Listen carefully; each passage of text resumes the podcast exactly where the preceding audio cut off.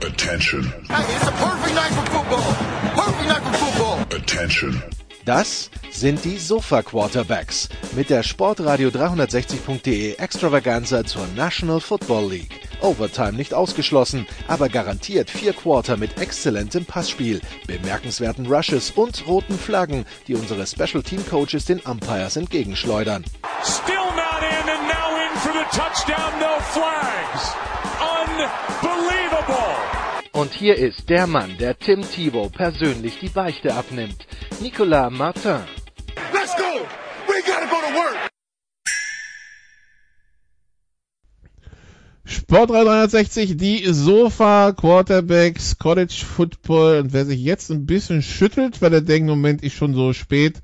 Nein, wir haben immer noch Mitte August und es ist noch ein bisschen hin, bis alles losgeht. Ja, so äh, zwei Wochen kriegt jeder noch. Aber es ist so viel passiert im Rahmen der Offseason, dass äh, wir uns gedacht haben, wir machen dazu mal äh, quasi, bevor wir eine Preview zum rein sportlichen machen, eine Sendung zu all dem, was abseits des Platzes im College Football passiert ist und was auch dann wahrscheinlich äh, das äh, Spielgeschehen trotzdem mitbestimmen wird. Äh, ja, was äh, sich nicht verändert hat, ist, äh, dass äh, unsere Experten am Start sind. Ähm, ich weiß nicht, ob sie Name, Image und Likeness inzwischen vermarkten. Äh, Jan Wegwert von Triple Option. Hallo Jan. Ja, moin moin in die Runde.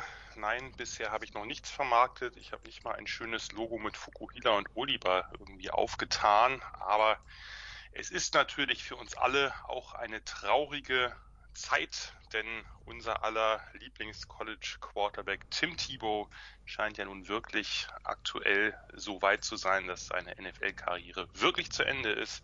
In diesem Sinne, herzlich willkommen.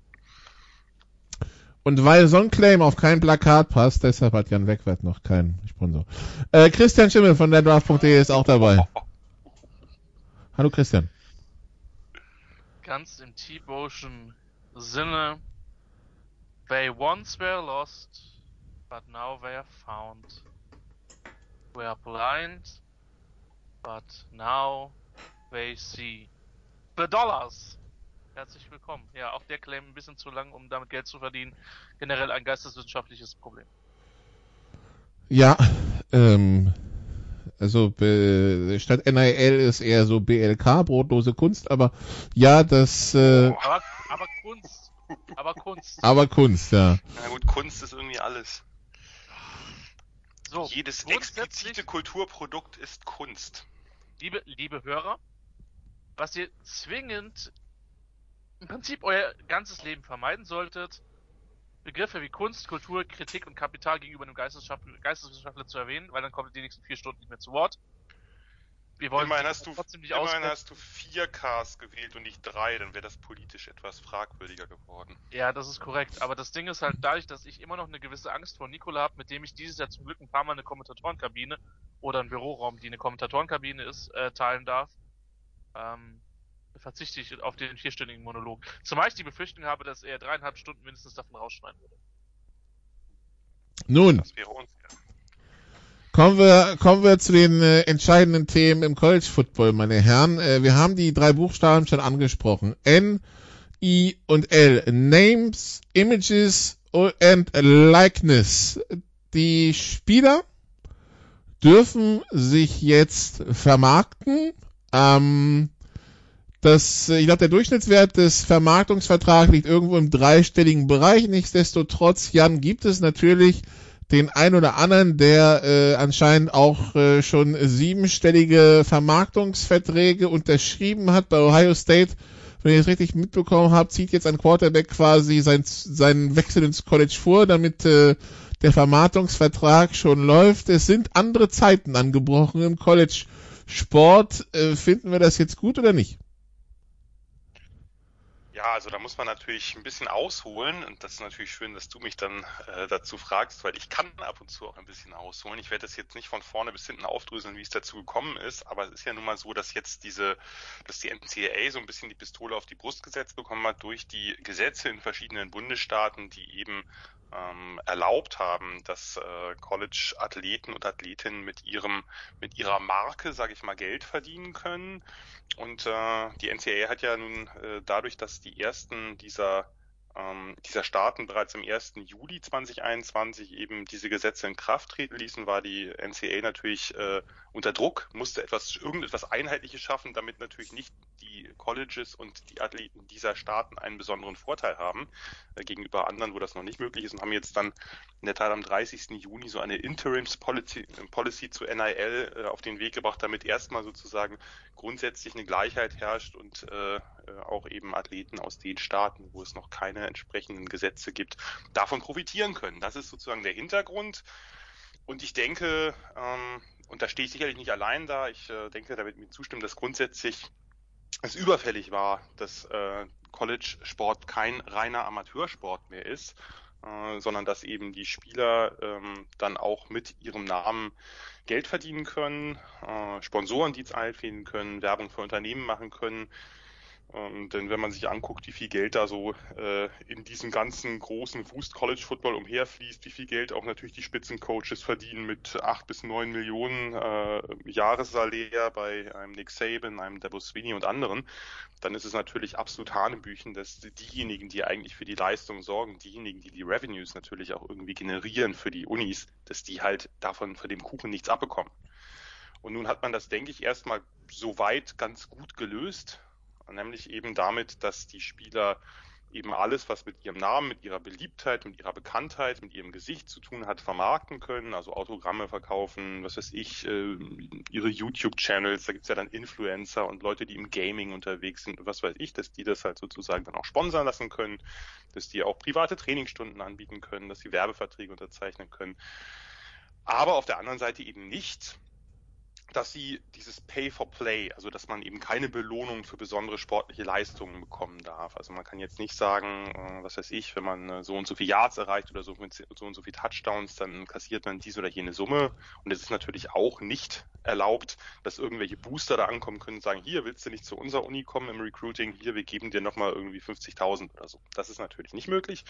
Aber dass eben alles, was mit dem Namen zu tun hat, nicht mit der Leistung, sondern mit der Bekanntheit des Spielers, dass das halt ähm, eben jetzt möglich ist. Und ich denke, das ist eine, eine gute Entwicklung, eine Entwicklung, die natürlich viele Unwägbarkeiten mit sich bringt. Das ist ganz klar. Wir, die College-Landschaft wird sich rapide verändern. Und wir haben natürlich gesehen, wie viele Spieler schon darauf vorbereitet waren. Denn die ersten Verträge, du hast äh, ja angesprochen, die Spieler kamen dann wirklich am 1. Juli gleich mit auch eigenen Logos und eigenen Trademarks. Also Spencer Rattler hat so ein stilisiertes SR mit einer mit einer Schlange, mit einem Schlangenkopf zum Beispiel, weil Rattler, äh, lustiger Wortwitz und so, da hätte er fast einen Tacker verdient für. Ähm, und andere haben Modelinien oder was auch immer äh, dann gleich an den Start gebracht. Und natürlich die Topstars, die haben natürlich gleich ganz dick eingesagt. Also du hast Quinn Ewers angesprochen. Quinn Ewers ist ein absolutes Riesentalent auf Quarterback aus dem äh, aus der High School in Texas und der hat sich nach langem Hin und Her für Ohio State entschieden und hat jetzt gesehen, naja, na, er braucht ja seinen Highschool-Abschluss, also das College muss ja weiterhin, ähm, muss ja weiterhin äh, besucht werden und natürlich auch absolviert werden äh, auf eine gewisse Weise. Hat aber irgendwie jetzt äh, gesehen, im Highschool braucht er eigentlich nur noch irgendwie ein paar Kurse oder ein paar Credits und die kann er auch online machen. Und da hat er sich gedacht, na, dann ziehe ich das Ganze ein Jahr vor, komme nicht im nächsten Jahr erst, sondern schon in diesem Jahr ins College äh, und kann da dann gleich auch natürlich äh, ein paar fette Werbedeals einsacken. Und äh, wer sich Quinn Ewers anguckt, weiß, er hat eine exzellente Frisur. Und damit äh, generiert man Werbung, äh, wenn man äh, eine so schöne Haarpracht hat. Aber das gilt auch für andere Spieler. Also äh, Bryce Young, der neue Alabama Quarterback, hat jetzt schon Werbedeals, die an die Millionen ranreichen. Äh, DJ Uyunglele, der Clemson Quarterback, der Nachfolger von Trevor Lawrence, äh, wird jetzt ähm, Posterboy für diese Dr. Pepper Fansville Werbung, äh, also für diese Werbespots auch. Also da äh, geht es natürlich schon in Summen gleich zu Beginn, das wird ja alles noch steigen, gleich zu Beginn äh, um Summen, die ein bisschen schwindelig werden lassen. Aber was schön ist, was ich zumindest schön fand, ist, dass eben auch die kleineren äh, oder die Nicht-Stars, sondern die Starter, die, die vielleicht sonst ein bisschen im Schatten stehen, davon profitieren, eben kleinere Deals von mit vielleicht lokalen Unternehmen abschließen können. Und ähm, dass es eben so weit ging, darüber muss man natürlich reden, oder können wir ja gleich mal drüber reden, was das eigentlich für die Zukunft der, der Stipendien bedeutet, dass äh, ein ähm, Proteinriegelhersteller aus Utah bei BYU allen Walk-ons die Scholarships bezahlt. Das ist eine schöne Sache, weil es natürlich einfach Spieler betrifft, die sonst nicht so viel von diesem Kuchen abbekommen werden, weil das eben nicht die Stars sind, sondern diejenigen, die eben, ähm, eben nicht mal ein Stipendium haben. Aber es kann natürlich sein, dass dadurch durch die Hintertür eben diese 85 Stipendienregel quasi umgangen werden könnte zukünftig, indem man eben Unternehmen dazu anleitet, den einen oder anderen Spieler, den man vielleicht nicht mehr in die Stipendien kriegt, halt äh, extern zu finanzieren. Da muss man natürlich ein bisschen gucken, wie das aussieht, aber grundsätzlich finde ich das erstmal eine gute Entwicklung, bei der man natürlich schauen muss, dass man, wenn dann eben Verzerrungen auftauchen, dass man die in irgendeiner Form reguliert kriegt, aber dass die Spieler jetzt bezahlt werden in, oder bezahlt werden können, nicht durch die Uni, aber eben durch das Drumherum, das ist überfällig. Gut, äh, ein, zwei Sachen müssen wir da jetzt noch aufarbeiten, weil, weil das vielleicht ein bisschen schnell ging. Also wer sich jetzt wundert mit, Red, mit Rattler und der, und der Schlange, die, die Klapperschlange heißt auf Englisch Rattlesnake. Ähm, zweitens, die Haarpracht vom, äh, äh, vom Herrn Urs äh, kann sich jeder denken, wenn, wenn, wenn Jan abfährt, das ist natürlich äh, ein blonder Fokuhila. Äh, drittens, diese Sache mit den Stipendien, Christian, also gerade die Tage habe ich gesehen, das betrifft dann einen GFL-Spieler und dann haben wir, dann haben wir den, den, den, den wir auch schon gemacht. Ich habe gesehen, CBS hat neulich, wirklich vor ein paar Tagen bei Facebook gepostet, ein altes Video, wo äh, der jetzige Linebacker der Dresden Monarchs, ähm, Apelo Kaulana, quasi mitgeteilt bekommt vor versammelter Mannschaft von seiner Mutter irgendwie über den Big Screen beim Training bei Oregon, dass er quasi von Walk-On jetzt eine Scholarship bekommt, was ja in den, in, in den USA, wie wir wissen, mehrere 10.000 Euro äh, Unigebühren sind, die er dann pro Jahr spart in diesen großen Unis. Ähm, ja, wenn quasi das Sportliche nicht mehr von den eigenen finanziellen Verhältnissen abhängt, könnte man ja erstmal sagen, also über diese Geschichte von Utah, ähm, das, das wäre erstmal was Positives, oder nicht? Also grundsätzlich ist das mit Sicherheit was, was man äh, begrüßen kann und, und sollte. Jan hat natürlich insofern recht, dass dadurch diese, diese 85 Scholarship-Regel um, äh, umgangen wird. Äh, man hat das ja in den letzten Jahren immer wieder mal gehabt. Ich muss auch zugeben, dass das immer schöne, äh, schöne Geschichten waren. Äh, Headcoaches haben sich da zum Teil sehr viel Mühe gemacht, ähm, dass man bestimmte Spieler belohnt damit Scholarships. Ähm, auf der anderen Seite könnte man natürlich das komplette Fass ausmachen, was ist eine Bildung wert, sollte man mit 100.000 Schulden oder mit 150.000 Schulden von der Uni runtergehen, wenn man kein Stipendium hat. Ich meine, ähm, das ist ja mehr ein gesellschaftlich-politisches Thema in den, in den Staaten. Ähm, ich, ich glaube halt persönlich, dass das alles nur der Anfang ist. Und äh, man wird man wird wirklich gucken müssen, wie weit die Entwicklung tatsächlich geht. Und ähm, wir, wenn wir eines aus dem College Football wissen oder generell aus dem Spitzensport, dass es immer Leute geben wird, die Schlupflöcher suchen werden. Ähm, und äh, das äh, nochmal, wie gesagt, ich will das bei BYU gar nicht kritisieren, im Gegenteil. Ähm, aber ich bin der, der über, also man wird halt, äh, also eines ist klar, und auch das sehe ich nicht negativ, weil ich da auf Seite des Spielers bin, weil es so viele Leute gibt, die von den Leistungen der Spielern leben. Und trotzdem hat man jetzt die Büchse der Pandora äh, aufgemacht. Ich finde es vollkommen korrekt, dass man sie aufgemacht hat. Ähm, aber ich denke schon, dass da Entwicklungen kommen werden, die den einen oder anderen noch sehr überraschen können. Und, ähm, wer sagt denn, wenn dann wirklich irgendwann mal eine Bezahlung auch auf anderen Wegen erfolgen soll, dass die Leute zwingend Studenten an dieser Uni sein müssen? Ja, oder Leute, die es vielleicht in der NFL nicht geschafft haben, dass die mit 35 vielleicht noch den Center spielen für Georgia oder so. Ähm, das ist jetzt noch Spinnerei, aber ich glaube nicht, dass es komplett auszuschließen ist. Und äh, ich bin sehr, sehr gespannt, wohin die Entwicklung geht. Das ist natürlich jetzt sehr weit in die Zukunft ge ge geblickt. Ich glaube nicht, dass es die nächsten zehn Jahre passieren wird, aber ähm, es haben uns schon andere Entwicklungen in diesem Sommer im College Football überrollt, mit denen wir nicht zwingend gerechnet haben. Sorry, das war jetzt die, das, das ganz große Picture. Ähm, aber diese NIL-Entscheidung, die ich absolut richtig finde, die wird College Football für immer verändern. Und zwar mehr, als es jedes Conference Realignment je tun kann. Und ähm, ich glaube, dass es im Sinne der Spieler ist, im Sinne der Programme ist. Ähm, aber was die Konsequenzen ist, ähm, das ist noch überhaupt nicht absehbar. ein Reggie Bush hat ja dann probiert, sich wieder quasi die Statistiken und Titel und so weiter, die alle gewonnen hat und die ihm alle, alle weggenommen wurden, wieder äh, zurückzubekommen, so nach dem Motto, wenn das jetzt eh erlaubt ist, dann müssen wir es ja nicht rückwirkend bestrafen, aber Christian ist damit auch krachend gescheitert. Ja, ziemlich krachend tatsächlich. Ähm, äh, Regelungen galten damals und das hat man halt gemacht und damals war es halt klar illegal und klar äh, gegen die Spielregeln. Ähm, wer dann letztlich erwischt wird, ist eine andere Sache. Er ist erwischt worden. Und ich bin gerade im Überlegen, Jan, helf mir mal, weil wir, weil wir, äh, weil wir davon reden, wer äh, also auch mit dem eigenen Bild, mit dem eigenen Trikot Geld verdienen. War das Terrell Pryor für Ohio State, der dann diese Sanktion ausgelöst hat, oder welcher Quarterback war das? Weißt du, was ich meine? Unter Tressel noch das letzte Jahr? Ja, ich weiß äh, ehrlich gesagt gerade nicht, ob das Terrell Pryor war, aber solche solche Situationen gab es ja immer und immer wieder. Also in der ähm, im, im College Football, dass äh, entweder Spieler eben äh, mit ihrem äh, eben mit ihrem mit ihrer Bekanntheit irgendwo Geld oder sich Vorteile erstritten haben. Ich kann mich an Peter Warwick erinnern, der irgendwie in irgendeinem Kleidungsladen dann, was weiß ich, für ein paar hundert Dollar eingekauft hat und dafür 20 Dollar gezahlt hat, was dann irgendwie als Diebstahl galt.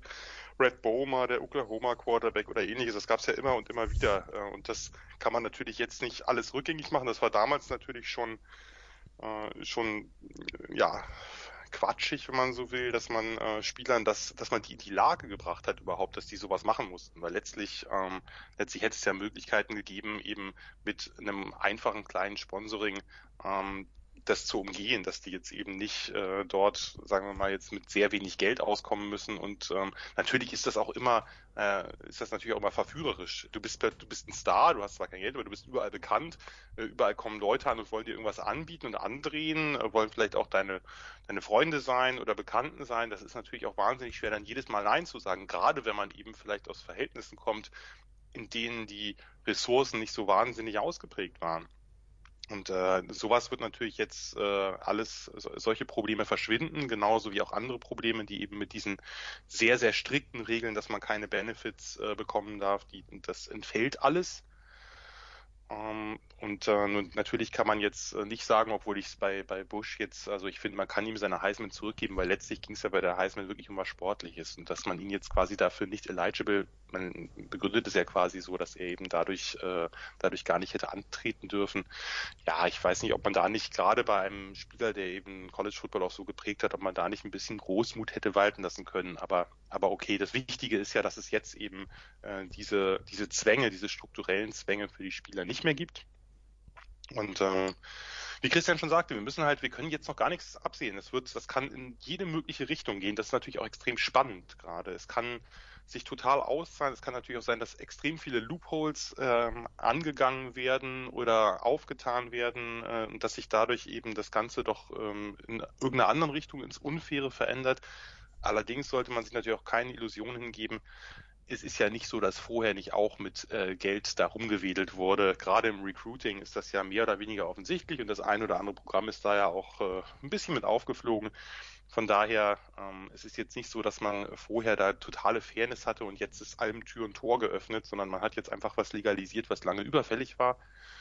Und äh, man wird gucken, wie weit das jetzt die College-Landschaft verändert. Ich finde es ja gut, äh, dass weiterhin eben College als Institution bestehen bleibt, als auch organisierende Institution, weil ich grundsätzlich diesen Gedanken ganz äh, nett und charmant finde, dass es eben Möglichkeiten gibt durch diese College-Stipendien oder meinetwegen dann auch durch Stipendien durch Externe, das ist ja durchaus, äh, wäre ja dasselbe letztlich, dass eben Spielern die Chance gegeben wird oder jungen Athleten oder Athletinnen die Chance gegeben wird, dass wir, dass die halt aus ihren oft deprivierten sozialen Verhältnissen eben an eine Uni kommen können, dass sie sich da nicht so äh, wahnsinnig hoch verschulden müssen.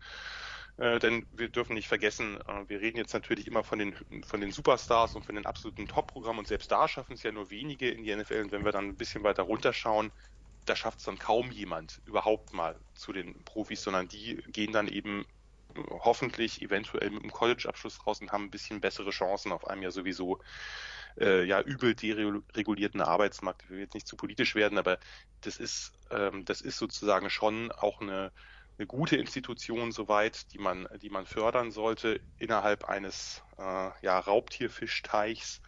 Und vielleicht, ähm, vielleicht klappt es ja, dass man das beides unter einen Hut bekommt. Ich würde es mir wünschen.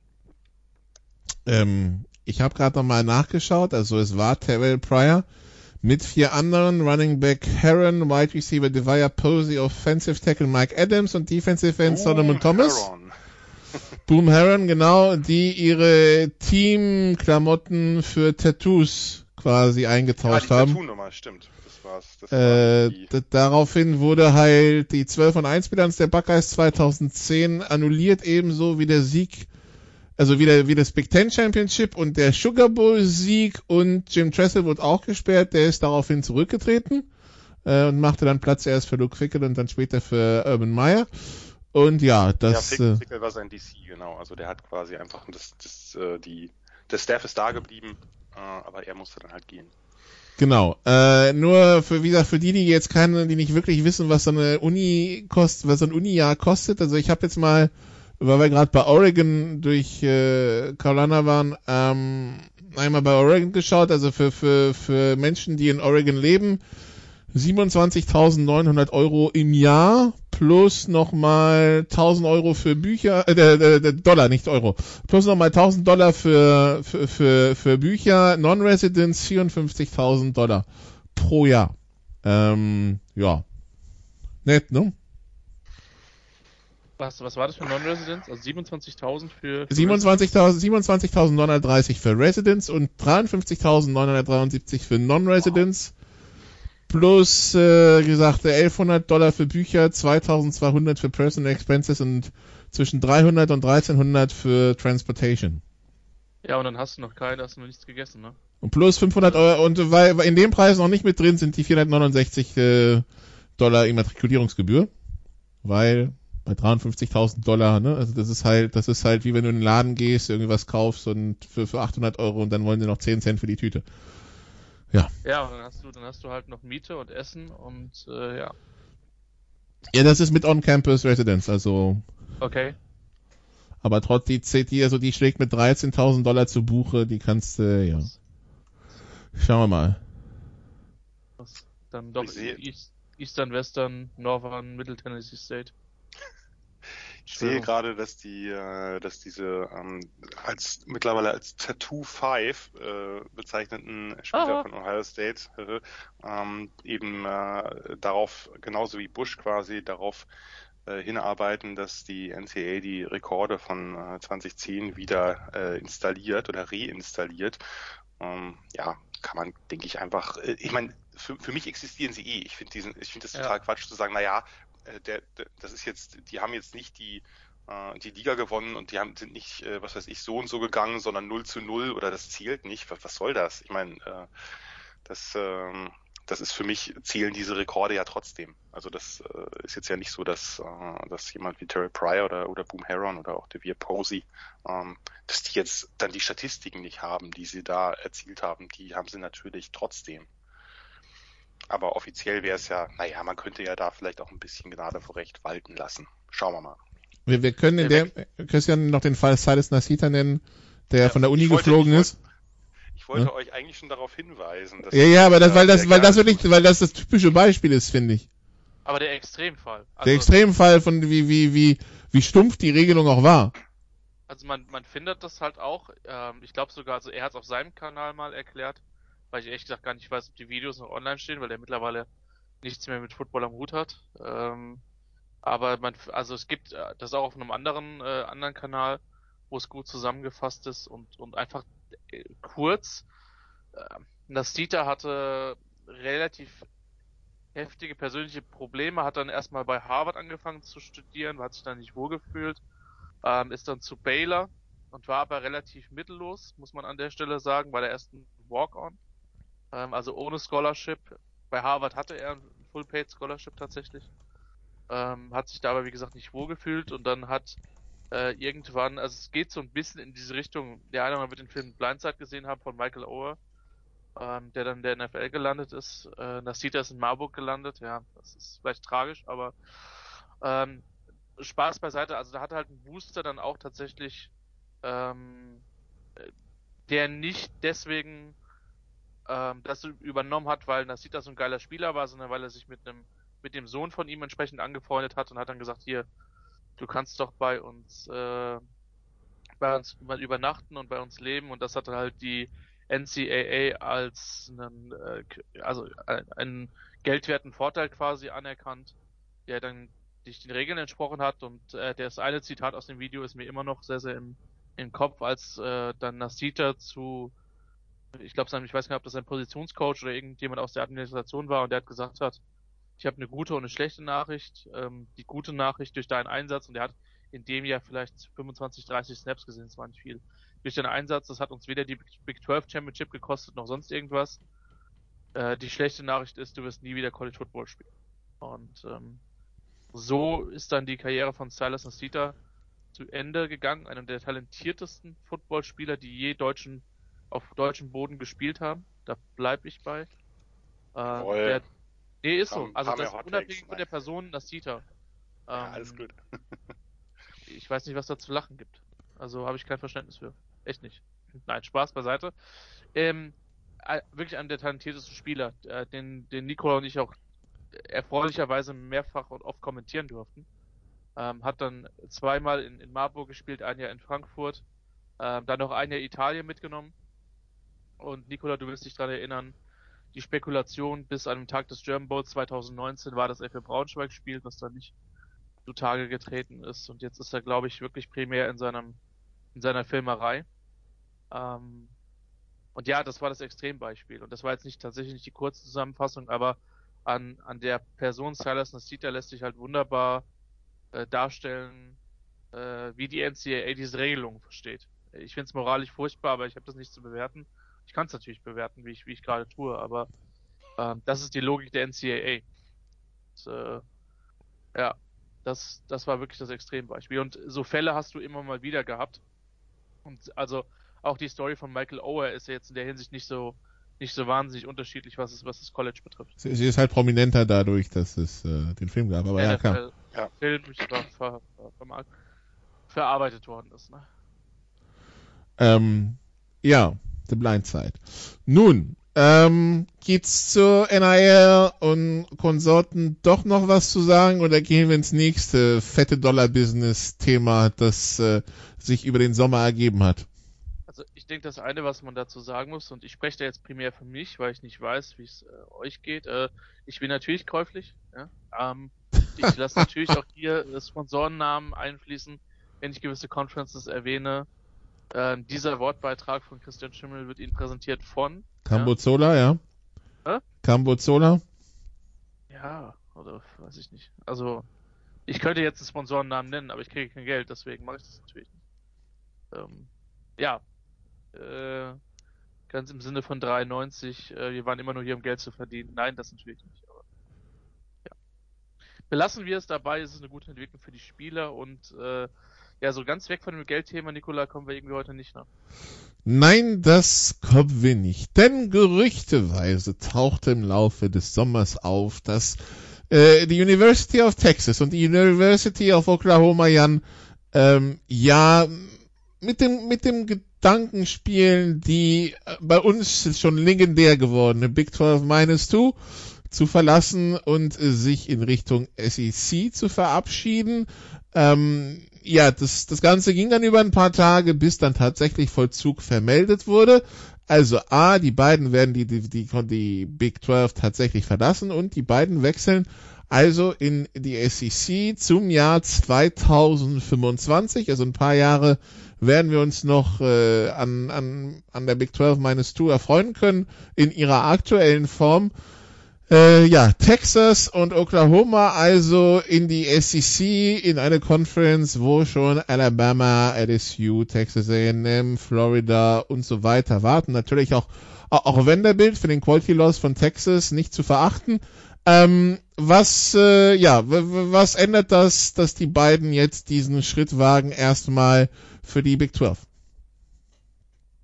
Naja, für die Big 12 ist es letztlich im Grunde genommen, da müssen wir, also da müsste schon viel passieren, damit es nicht das Ende der Big 12 ist. Denn wir haben äh, eine Big 12, die ja seit der letzten, seit dem letzten Conference Realignment von vor ungefähr zehn Jahren ja eh schon äh, ein bisschen was verloren hat. Darum nennen wir sie äh, in Gedenken natürlich auch an unseren äh, guten Podcast Buddy Cell, der heute eigentlich dabei sein müsste, weil ich glaube, der hätte noch ein paar Takes, die das Ganze spannender machen würden, als was ich hier jetzt zu erzählen habe ähm, als Big 12 minus 2 äh, bezeichnet, weil eben, da sind ja vier Teams seinerzeit abgewandert, äh, Texas A&M und Missouri in die SEC, äh, Colorado in die Pac-12 und Nebraska in die Big 10. Und sie haben eben nur zwei Teams hinzugewonnen mit, mit TCU und mit West Virginia und äh, haben eben diese, diese Conference, die ja eigentlich auch eine zwar zusammengewürfelte aus damals aus der Big Eight und SWC, aber ja auch eine, damit sehr viel Tradition hat, die haben sie nicht wieder vollgekriegt. Und die war jetzt ja schon so ein bisschen die ganze Zeit unter ferner liefen. Es gab immer die Diskussion, naja, jetzt hatten die kein Championship-Game lange, ähm, wie viel wert ist diese Conference? Da hat man natürlich ähm,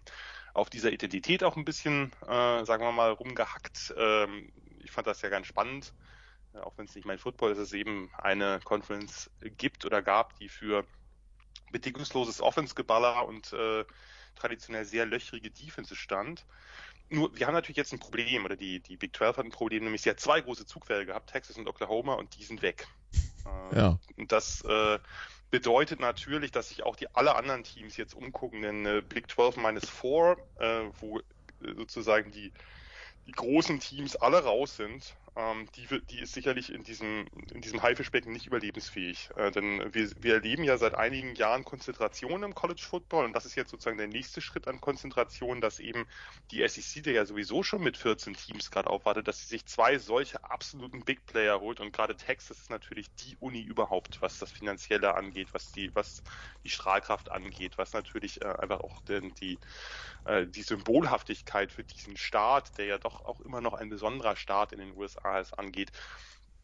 Ähm, das, das, wird, äh, das wird die Big 12 nicht überleben. Man hat ja jetzt auch schon so ein bisschen gehört, dass das ein oder andere Programm sich natürlich jetzt umschaut und dass natürlich auch die drei übrigen Conferences, die natürlich auch äh, jetzt noch weiter in Rückstand geraten, in, im Nachteil sind, also die Pac-12, die Big Ten und die ACC, dass die natürlich jetzt auch gucken, was, naja, kann man sich vielleicht nicht auch sozusagen regional erweitern in den Mittelwesten? Ich meine, das, äh, die Big Ten hat das schon getan.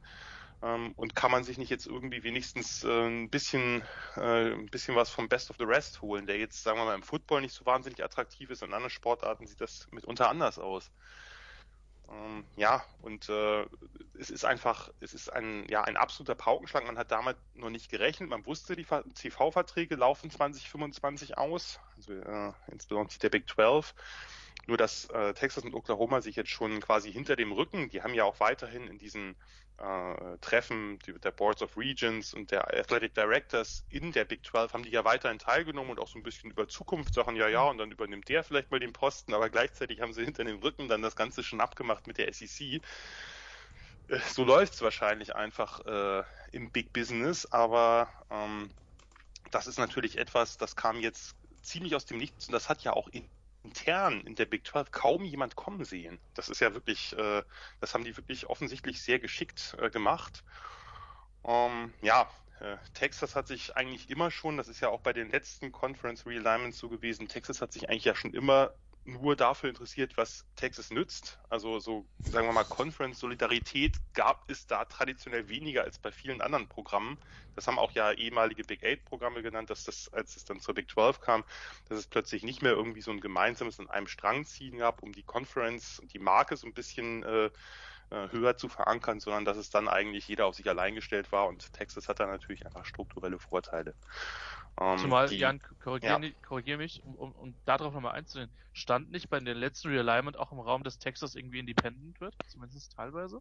Ja, die, da gab es verschiedene äh, Varianten mit Independent. Ich, ich glaube, sie hatten auch mal bei der Pac-12 angefragt oder so, also da gab es äh, da gab es da gab es verschiedene Möglichkeiten. Also Texas hält sich, glaube ich, einfach immer alle Optionen offen und hat, äh, sagen wir mal, sehr wenig äh, Scheu, einfach zu sagen, nö, dann machen wir mal jetzt was anderes. Was interessiert mich mein Geschwätz von gestern? Ich äh, mache das, was heute für mich nützt.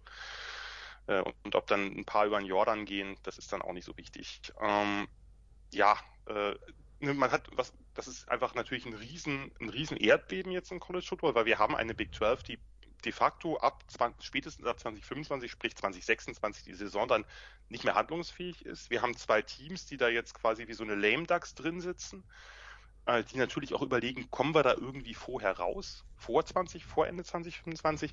Denn letztlich ähm, es, was ich gelesen habe, es kostet die, also Strafzölle, wenn man so will, also Zoll ist natürlich nicht das richtige Wort, wären irgendwie im hohen zweistelligen Millionenbereich, irgendwas bei 75, 80 Millionen pro Jahr. Das äh, plus minus ist ja eigentlich auch egal, wie groß die Summe ist. Es ist auf jeden Fall eine beträchtliche Summe. Vielleicht kriegen sie es hin, da irgendwie vorher rauszukommen. Äh, ansonsten wird es eben zu einer weiteren Konzentration kommen, zu weniger Top-Conferences mit mehr Mitgliedern die natürlich dann auch immer seltener alle gegeneinander spielen. Das ist natürlich ein bisschen schade, gerade für mich als Traditionalist, der eben diese regionalen Conferences mit ihren regionalen Wurzeln auch sehr geschätzt hat und eben auch natürlich diesen regionalen Rivalitäten. Das bricht alles ein bisschen mehr auseinander. Und auf der anderen Seite wird, wird die SEC natürlich zu so einer Art ja, Super League. Ähm, erweitert ihren Radius nochmal äh, weiter in den Mittelwesten rein. Klar, sie hatten Texas A&M, aber wie gesagt, die Longhorns sind nochmal eine ganz, ganz andere Nummer als die Aggies. Äh, was eben die, die Reichweite und die Strahlkraft angeht. Und äh, man hat ja auch, da gab es ja dann auch Gerüchte, ob die jetzt stimmen oder nicht, dass da auch bei Clemson und Florida State schon irgendwie äh, äh, von welcher Seite auch immer mal zumindest das in den Raum geworfen wurde, dass man der SEC beitritt, weil Clemson hat natürlich irgendwann das Problem, in einer nicht so wahnsinnig starken ACC da so ein bisschen der, der einzige, der einzige Gipfel zu sein. Äh, und da gab es ja noch eine ganze Menge Kram dann dahinter, dass die Big 12 dann ESPN beschuldigt hat, den Wechsel mit forciert zu haben, weil ESPN ja die in, in ein paar Jahren, drei Jahren, glaube ich, die College-Football-Rechte der SEC für sehr, sehr viel Geld übernimmt. Ähm, ja, also das wird, das, das wird ein Karussell in Gang werfen. Auch da wissen wir noch nicht, natürlich etwas mehr als bei NIL, aber auch da wissen wir noch nicht, was wird am Ende dabei rumkommen, aber es wird die College-Landschaft halt gehörig verändern. Das ist äh, vollkommen klar. ESPN übernimmt ab 2024 alle äh, SEC-Spiele für schlanke 300 Millionen im Jahr. Ja, das ist doch nix. Ist doch schön. Aber wir müssen natürlich, und das kann ich ja vielleicht mal an Christian überleiten, was, wir müssen natürlich, äh, man muss natürlich umso mehr jetzt überlegen, oder die anderen Conferences müssen ja umso mehr überlegen. Man hat ja jetzt auch gehört, dass die, ähm, dass die sich äh, über eine möglich engere Kooperation beraten, einfach weil man natürlich gegen diese noch größere SEC nicht ankommt, die aktuell ja eh schon seit 15 Jahren den College Football dominiert. Ob man da irgendwie eine Kooperation zwischen diesen drei anderen Conferences installieren kann für was auch immer und wie auch immer die aussehen wird. Es ist eine Konzentration in Conferences, aber natürlich auch eine Konzentration jetzt äh, innerhalb der einzelnen Conferences klar, dass die SEC jetzt natürlich noch mehr State of the Art wird und noch mehr einfach die ganz, ganz großen Player drin hat. Was halten wir davon? Ja, ich glaube, die ACC ist in der ganzen Geschichte ein bisschen isolierter, weil ich, ich glaube, Big 12, also Big 12 und Pac 12 kann ich mir irgendwie eher vorstellen als Big 12 und ACC, wenn ich ganz ehrlich bin. Ähm, Natürlich ich meinte jetzt die, die anderen drei, also die Big 12 lassen wir raus, weil ich glaube, die Big 12 wird nicht mehr lange leben. Also die. Ja, aber die, die, die, die, die, die ist ja überlegen, ob sie irgendwie so eine Kooperation mit der Pac 12 eingeht, ne? Ähm, aber ja, das, äh, der Rest, äh, ist halt die Frage, was wollen die großen Player? Ja, also Ohio State, Michigan, ich weiß nicht, was ist denn, was ist denn der große Player bei in der in der Pac-12? Wahrscheinlich USC. USC. Ähm, Eindeutig. Äh, ja, Oregon, aber ja, aber eher USC nochmal. Also äh, ja, was was wollen die halt? Ähm, und und vor allen Dingen wären sie sich alle einig, weil ich habe das das ist ja dann das Hauptproblem an der ganzen Geschichte, dass dann plötzlich ein neues Verständnis an äh, äh, an Liga entstehen müsste, was wie Jan ja schon deutlich angemerkt hat, bei Universitäten wie Texas ja so schon nicht vorhanden war. Die Frage ist halt, inwiefern kann sich USC damit anfreunden, quasi mit Ohio State, Michigan und Clemson zu unter Umständen ein gemeinsames Projekt anzugehen. Das ist halt was, was es bisher so gar nicht gegeben hat, so gefühlt. Ja, Kooperation heißt ja nicht äh, Fusion. Hm, also das. Nee, aber sie müssen sich einig werden, wie sie halt als äh, als das, was sie sind, sich gegen die SEC dann also gegen oder wo auch immer oder im Verhältnis zu positionieren wollen. Da sollten sie sich einig sein, weil sonst funktioniert das eh nicht. Ähm, Mir wird zu sehr die Big Ten mit der Pac-12 und der ACC in einen Topf geworfen. Ähm, wenn man sich das vom Revenue anschaut, vom, vom, vom rein vom ökonomischen Standpunkt, ist die Big Ten immer noch in einem sehr guten Platz. Ist in einem sehr, sehr guten Platz. Ähm, ich glaube nicht, dass die Conference leiden wird. Und ich glaube, wenn es nochmal zu einer Reduktion von Conferences kommen sollte, dann überleben SEC und Big Ten. Und der Rest zumindestens und da, das würde ich jetzt wirklich auf Football bezogen, weil wir reden hier primär über, über Football, auch wenn es natürlich die Entscheidung immer ähm, auch die anderen Sportarten ähm, betrifft. Ja. Ähm, aber wenn man uns das rein ökonomisch anschaut, dann ist die Big Ten immer noch in einem sehr guten Ort.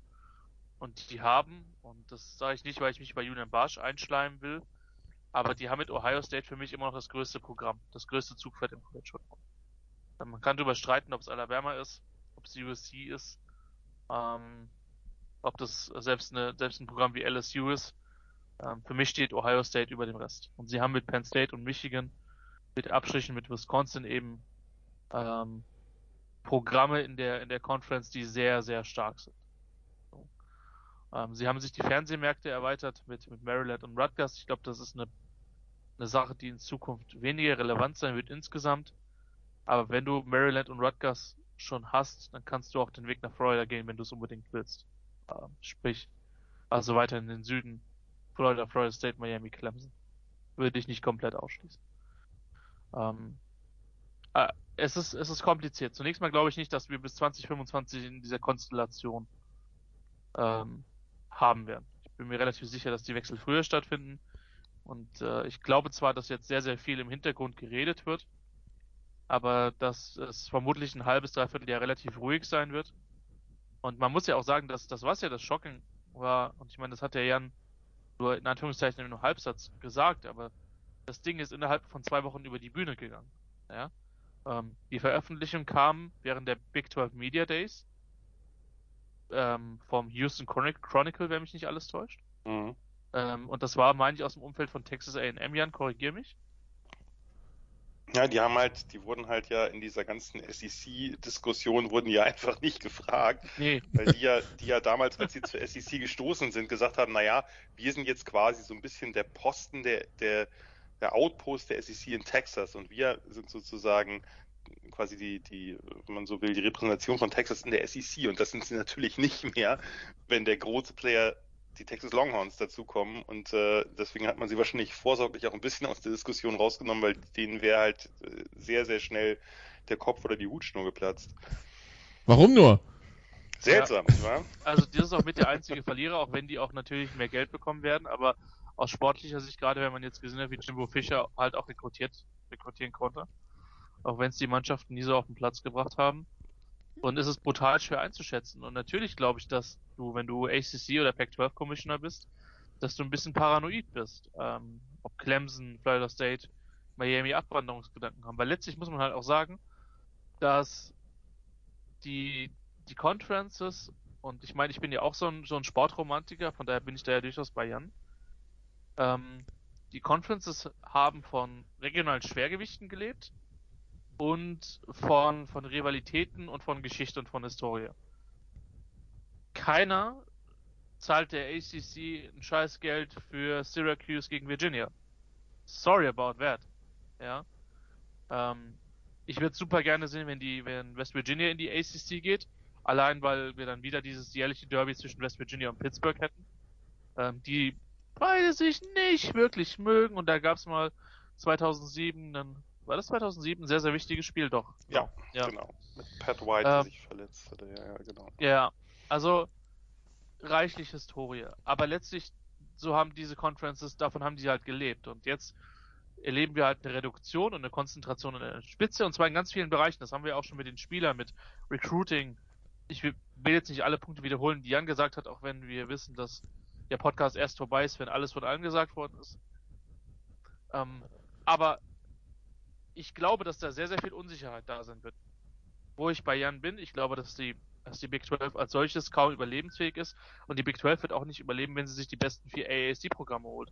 Wobei ich noch nicht mehr glaube, wer da der größere Player ist. Ich glaube, dass die AAC mit, mit äh, Programmen wie Memphis, mit Cincinnati, ähm, ja, also das nur UCF. nur mal Beispiel, UCF, dass die eher in der Position der Stärke sind zu sagen, pass auf, wir holen uns Texas Tech und Baylor zu uns. Oder Oklahoma State. Also für mich sind auch Texas Tech und Oklahoma State die beiden Programme, die auch aus Pac-12 am meisten Sinn machen würden. A, um Recruiting reinzukommen und B, weil es die namhaftesten und auch größten Programme sind. Ja, und ich sag mal so, die zwei werden, glaube ich, in irgendeiner Form irgendwo unterkommen werden. Ähm, Gerade Oklahoma State nochmal mehr als Texas Tech, das ist schon nochmal ja. noch mal ein Unterschied zwischen den beiden. Ähm, Kansas hat man ja schon Big Ten gehört, eben auch wegen dem Basketballprogramm. genau. Ähm, was man nicht ja. unterschätzen sollte, was das national halt für eine Marke ist. Wir beschäftigen uns hier primär mit Football. Ähm, Iowa State und die, und die Connection zur Big Ten ist natürlich auch nicht weit, wobei man auch sagen müsste, was bringt Iowa State der Big Ten? Außer einem Derby mit Iowa. Ähm, das eh stattfindet? Eben. Richtig. Ja, also, es wird, also gerade für die, für die Kansas States dieser Welt wird es einfach äh, interessant werden und auch für, für ein Programm wie TCU ähm, muss man gucken, wo sie letztlich landen werden, weil ja, sie sind ein großer Name wegen, wegen der, der, der Patterson-Ära und, und, und dem Football. Sie sind aber ein verhältnismäßig kleiner Player in dieser Konferenz. Also, sind ja auch erst spät von den Mid-Majors hochgewandert. Eben. Das ist ja erst im, im, Laufe des letzten Realignments gewesen. Vorher waren die also, ja ein Mid-Major, von daher. Also es ist ja. brutal spannend. Ähm, ich, ich kann Szenarien sehen, wo wir in 20 Jahren nur noch zwei Power, Power Conferences haben. Ich kann Szenarien sehen, wo es noch, wo es vier sind. Ähm, aber das ist alles mitunter vorstellbar. Und äh, was mich tatsächlich wirklich geschockt hat, dass das wirklich, dass Texas und Oklahoma das so geheim halten konnten und die anderen dann einfach vor vollendete Tatsachen gestellt haben, ohne dass noch irgendwas zu machen war. Ja. Ähm, und das Ding war eigentlich an diesem Donnerstag durch. Muss man ja, muss man ja sagen, als es gekommen ist. Und dann hat es noch zwei Wochen gedauert, bis man dann formal äh, gesagt hat, wir treten aus und wir wünschen zur, die SEC hat dann irgendwann die Einladung, weiß gar nicht, haben die, hat die SEC schon formal eingeladen? Ich glaube, ja. Ja, ja, ja, ja. Die hat eingeladen und die Teams haben es angenommen. Äh, ähm, wenig überraschend wenig überraschend nach den Debatten vorher. Aber das ist halt das Ding, wie schnell sowas passieren kann. Deswegen würde es mich jetzt auch nicht schocken, wenn irgendwann in zwei, drei Wochen die Meldung kommt, äh, XY geht dahin. Ähm, und ja, es ist, es ist bizarr. Also es verändert sich und es ist, vermutlich war, war College Football selten so stark im Wandel wie aktuell. Ganz kurz nur noch einmal äh, zur Klärung, weil es glaube ich bei euch beiden falsch angekommen ist. Als ich sagte, die anderen drei Conferences haben über eine Kooperation beraten, meinte ich nicht, die sind gleichgestellt oder gleichwertig. Äh, natürlich hat die Big Ten einfach eine Identität, äh, auch, auch sozusagen über die, über die Revenues hinaus hat die Big Ten einfach, ist ein Name, der mit etwas verknüpft ist. Ähnlich übrigens wie die Big 12 und weniger eben die ACC und die Pac-12. Da kann man sich noch so viel lustige Hashtags wie Pac-12 After Dark ausdenken. Das wird halt nichts. Äh, und ähm, das was ich damit meinte, ist nur, diese drei werden sicherlich versuchen, bisschen den Kuchen aufzuteilen, ein bisschen eben auch in diese Regionen zu kommen, in denen sie bisher nicht waren, beziehungsweise die, äh, die Big Ten halt äh, mit Nebraska so ein bisschen gekommen ist. Äh, und, und die Big 12 natürlich mit Colorado, aber dass, dass man hier eben nochmal noch mal stärker aktiv wird, weil es wahrscheinlich erstmal auf vier große Conferences hinauslaufen wird. Ja. Äh, ob, ich glaube, ich wollte damit nicht sagen, dass die sich jetzt unbedingt, dass es da jetzt eine, eine total naheliegende Konzentration gibt, dass die sich jetzt gegenseitig noch auffressen. Äh, die Frage ist ja eher, ob die irgendwie es hinkriegen, in welcher Form auch immer, wie gesagt, ich habe da viel zu wenig Fantasie für, dass die irgendeine Art von wirklich loser Kooperation äh, hinbekommen, mit der man irgendwie der SEC was entgegensetzen kann. Aber das ist natürlich alles sehr schwierig, weil die SEC, wenn wir, wenn wir uns angucken, du hast Recruiting angesprochen, du hast das Kohle angesprochen, du hast auch natürlich mediale Reichweite, ähm, du hast die, den sportlichen Erfolg, der seit, äh, seit 15 Jahren halt so wie selten eben an einer Conference hängt, wie selten zuvor. Und jetzt holst du dir auch noch zwei der der absoluten Big Player mehr rein und gerüchteweise haben sie zumindest mal geguckt, ob nicht noch mehr drin ist, äh, wie viel Wahrheit da auch mal drin steckt, dann ist natürlich jetzt für die anderen Conferences Schlimmes zu befürchten. Natürlich wird Clemson Ohio State, vielleicht auch irgendwann wieder Michigan. Ich meine, Clemson ist ja auch kein traditionell großes Programm. Vielleicht auch wieder ja. USC irgendwann oder Penn State oder wer auch immer wird, je nachdem, sowas entwickelt sich natürlich auch mal mit Coaches, wird dann äh, natürlich auch eine große Rolle spielen und auch in den Playoffs eine große Rolle spielen. Aber letztlich denke ich, insgesamt wird die Schere schon weiter aufgehen. Das heißt nicht, dass die SEC immer alles gewinnen wird, aber halt doch sehr, sehr, sehr viel und vielleicht sogar noch mehr als jetzt. Und äh, wenn wir dann später noch kurz über die äh, Diskussionen über Playoffs reden, dann kann es natürlich auch sein, dass ein nicht unbeträchtlicher Teil der Playoffs eben aus SEC-Teams bestehen wird. Also was ich mir zum Beispiel sehr gut vorstellen kann, weil du sagst, dir fehlt die Fantasie. Ich könnte mir super gut vorstellen, dass die drei Conferences sagen, wir machen jetzt eine Spielplan-Allianz quasi und, ich auch drüber nachgedacht, ja. Ähm, und wir gucken, dass wir in den ersten drei Wochen einfach jedes Jahr wirklich High-Profile-Matchup haben. Clemson, Ohio State, äh, Florida State, Michigan, whatever. Ja, also ich meine, ne?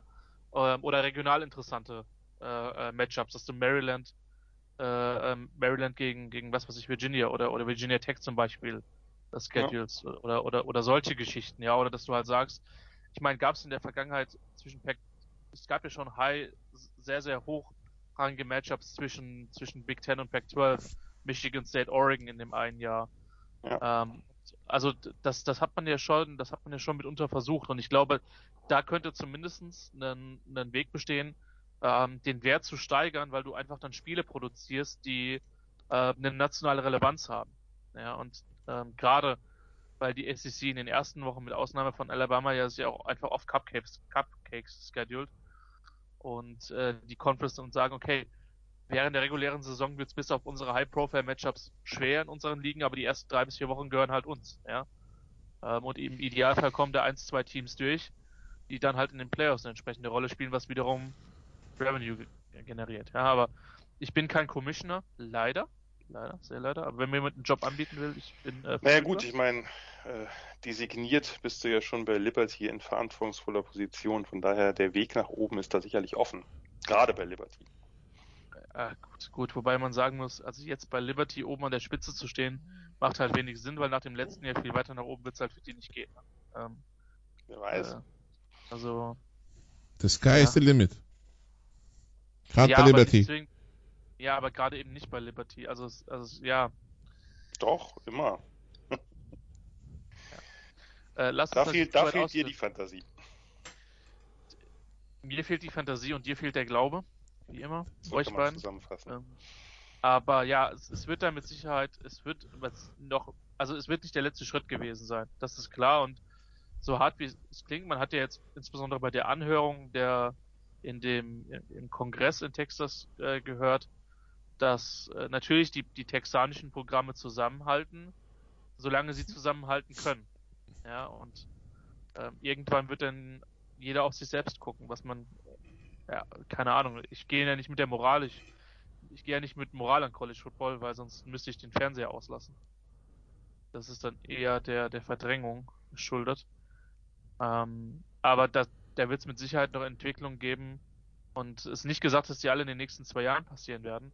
Aber der Status quo der Big 12, der wird nicht aufrechtzuerhalten sein und wir werden jetzt mal sehen, wie die Gespräche führen. Und man darf auch nicht vergessen, die Pac-12 hat gerade noch einen sehr, sehr neuen Commissioner, der im College eigentlich sehr wenig Erfahrung hat in dem ganzen Business.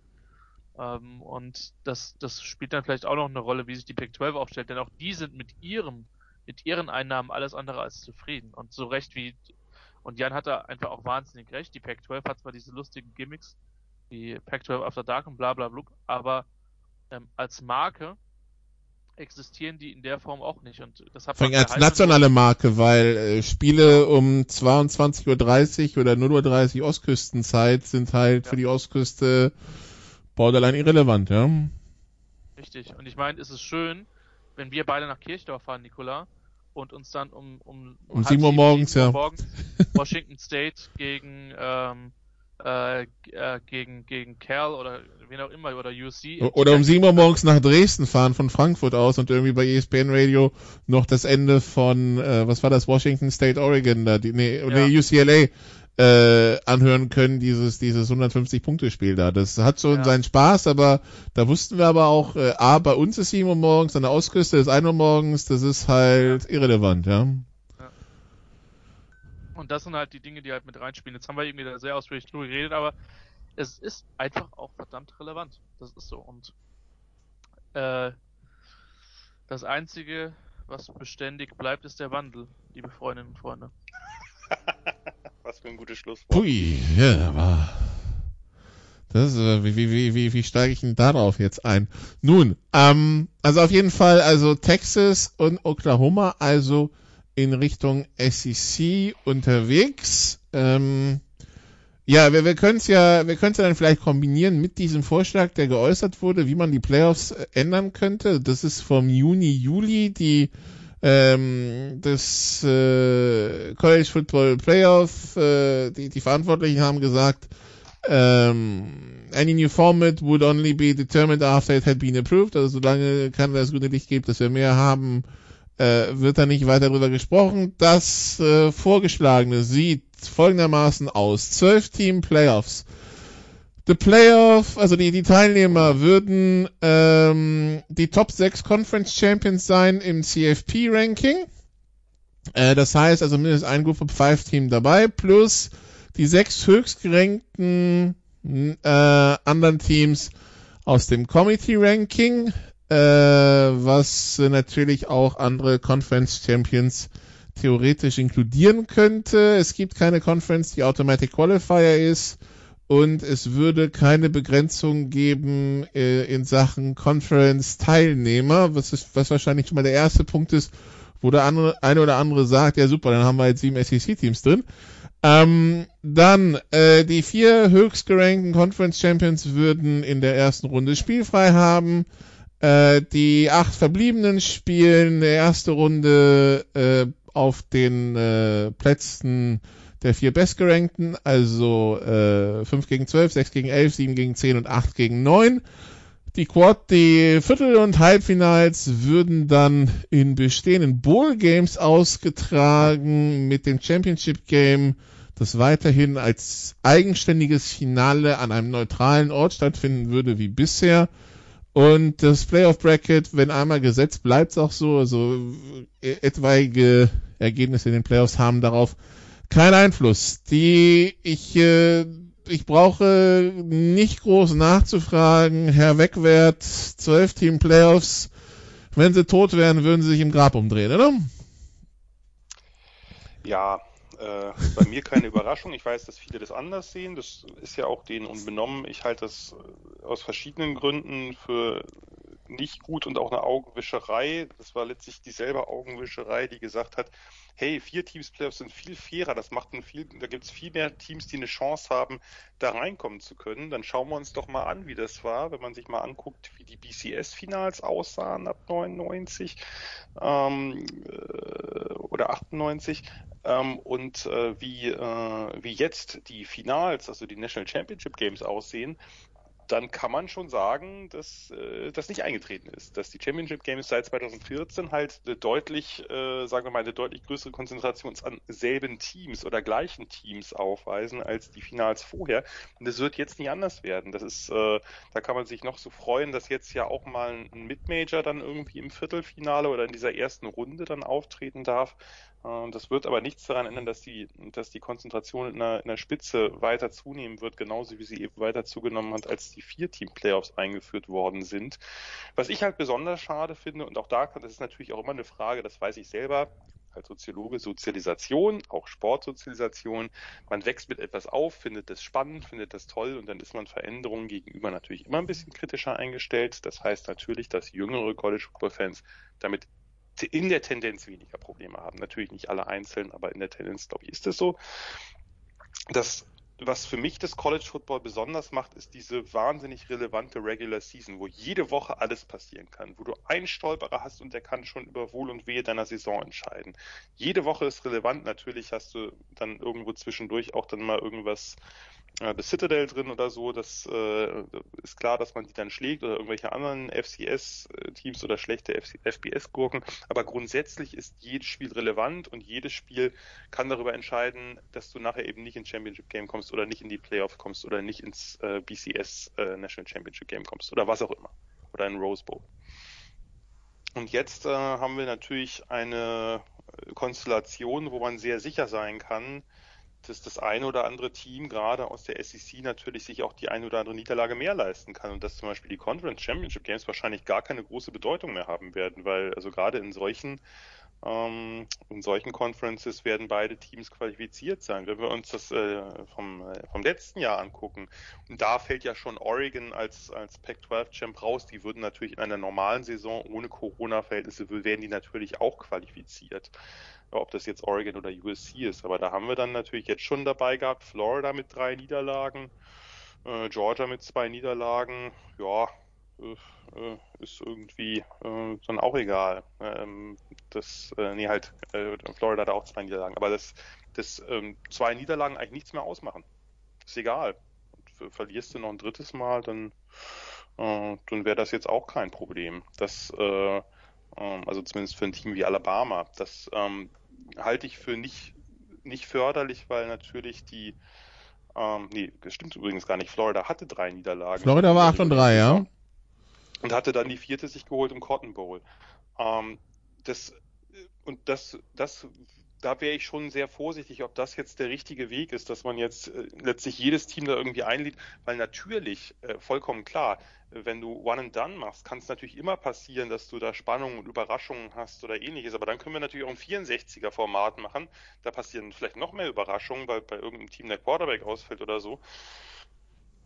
Ich, ich fand, also ich mag diese, wie gesagt, ich mag diese regionale Verwurzelung, dass diese Conferences an sich eine Bedeutung haben, dass die Conference Championship, wie auch immer sie zustande kommt, früher eben mit einer Round Robin, das geht jetzt nicht mehr, jetzt hat man eben das Championship Game, ähm, dass die etwas wert ist an sich, ähm, klar, man kann sagen, ja, Conference Champions äh, sind ja was wert oder Championships sind ja was wert, weil die Teams dann qualifiziert sind. Aber wenn sechs andere Teams auch qualifiziert sind und wir müssen uns ja keine Illusionen hingeben und jetzt alte Rankings angucken und sagen, oh, vielleicht ist Coastal Carolina dabei. Nee, Coastal Carolina wäre da nicht dabei, weil wir haben ja die letzten Jahre schon gesehen, dass diese Rankings sehr kreativ gehandhabt werden äh, von Woche zu Woche, je nachdem, was eigentlich äh, dann dem College Football Komitee und äh, dem Player Komitee oder eben anderen Playern mehr nützt.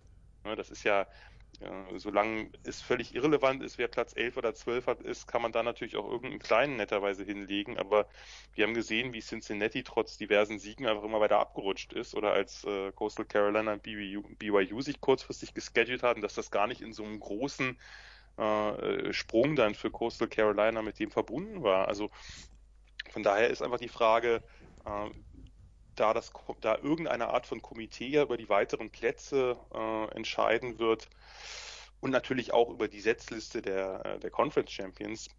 Ich weiß nicht, ob dadurch mehr Gleichheit reinkommt. Äh, man kann natürlich sagen, mehr Teams haben die Chance, aber äh, die, die reguläre Saison wird noch weiter entwertet und das ist zumindest für mich äh, keine positive Entwicklung. Ich weiß, dass es andere anders sehen. Wie gesagt, völlig okay. Kann man ja auch anders sehen.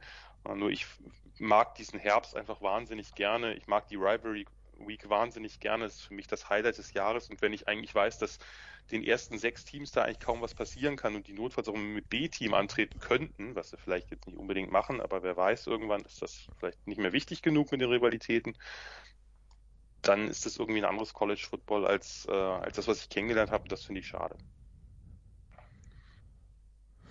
Ich versuche gerade zu schauen, also Moment. Alabama war SEC Champion, Clemson ACC Champion, Ohio State Big Ten Champion, Oklahoma Big 12 Champion, ja, das wäre vier. Äh, Cincinnati wäre dann der nächste Champion gewesen, fünf. Also Oregon Park so weit hinten, ne, das ist okay, wie, wie gut. Gesagt, ja. Wie gesagt, äh, Nikola, diese Saison können wir nicht nehmen, nee, Normalfall ja. wird, wird der, wird der Pac-12 Champion, wie schlecht er auch immer ist, wird mit Oregon, das war einfach ein Sonderfall, äh, wird halt weiter oben stehen als ein äh, Mountain West oder Sunbelt oder ähnliches. Dann ziehen wir mal die 2019er Rankings so, so, so als, als Beispiel ran vielleicht. Das, das macht's vielleicht einfacher. Also LSU SEC Champion, Ohio State Big Ten Champion, Clemson ACC Champion, Oklahoma Big 12 Champion. Das waren die 1, 2, 3, 4. So. Dann war Oregon wahrscheinlich Pac 12 Champion. Die waren auf 6. Äh, da haben wir die ersten fünf dann durch und der nächste war dann Memphis, 12 und 1, müsste dann AAC Champion gewesen sein und war 17. Genau, aber äh, 17. ist jetzt der finale Poll, ne? Du musst natürlich äh, den, den Poll vor den Bowls äh, nehmen. Achso, das ist feine Scheiße, ja. Ähm, verdammt.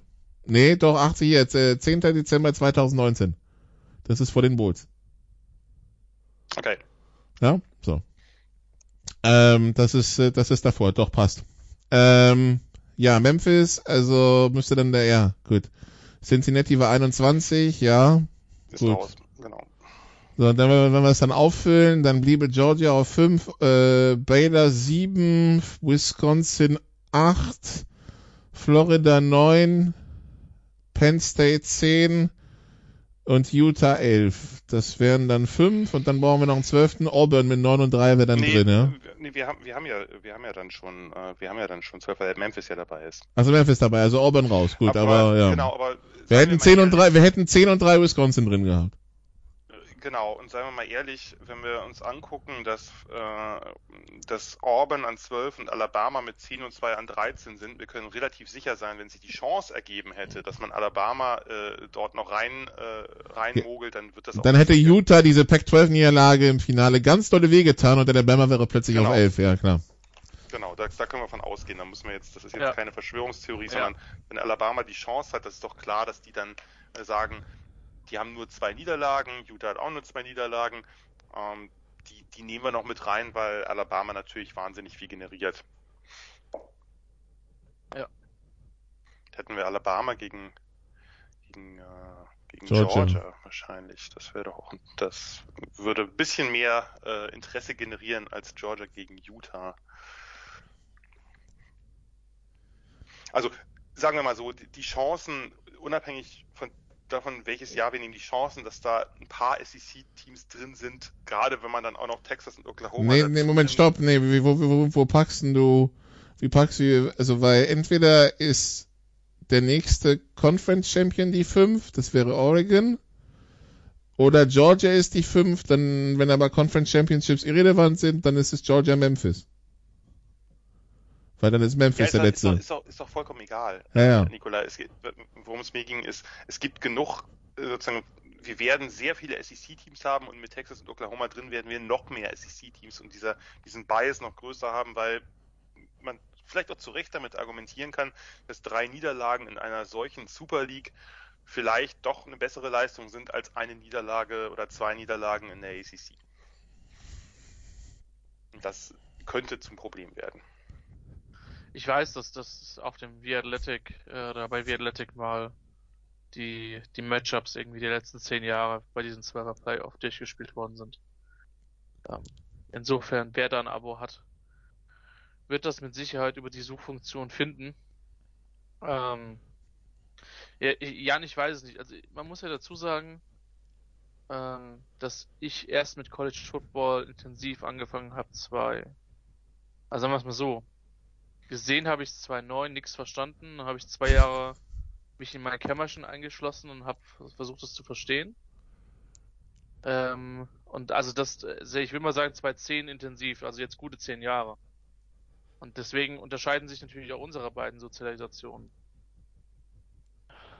Also ich habe ich hab halt zwischen euch beiden angefangen und äh, für mich gehören die letzten hm, das ist 15 bis 18 Jahre, sagen wir mal, äh, permanente Realignments dazu, ja. Also ähm, ich ke- also die Big East ist ja quasi in die ACC mehr oder weniger aufgegangen, die Und die AAC, also das ist und die AAC genau, ja. Ähm, Wenn wir von Football reden, ne? wenn, wenn wir von Football reden, klar.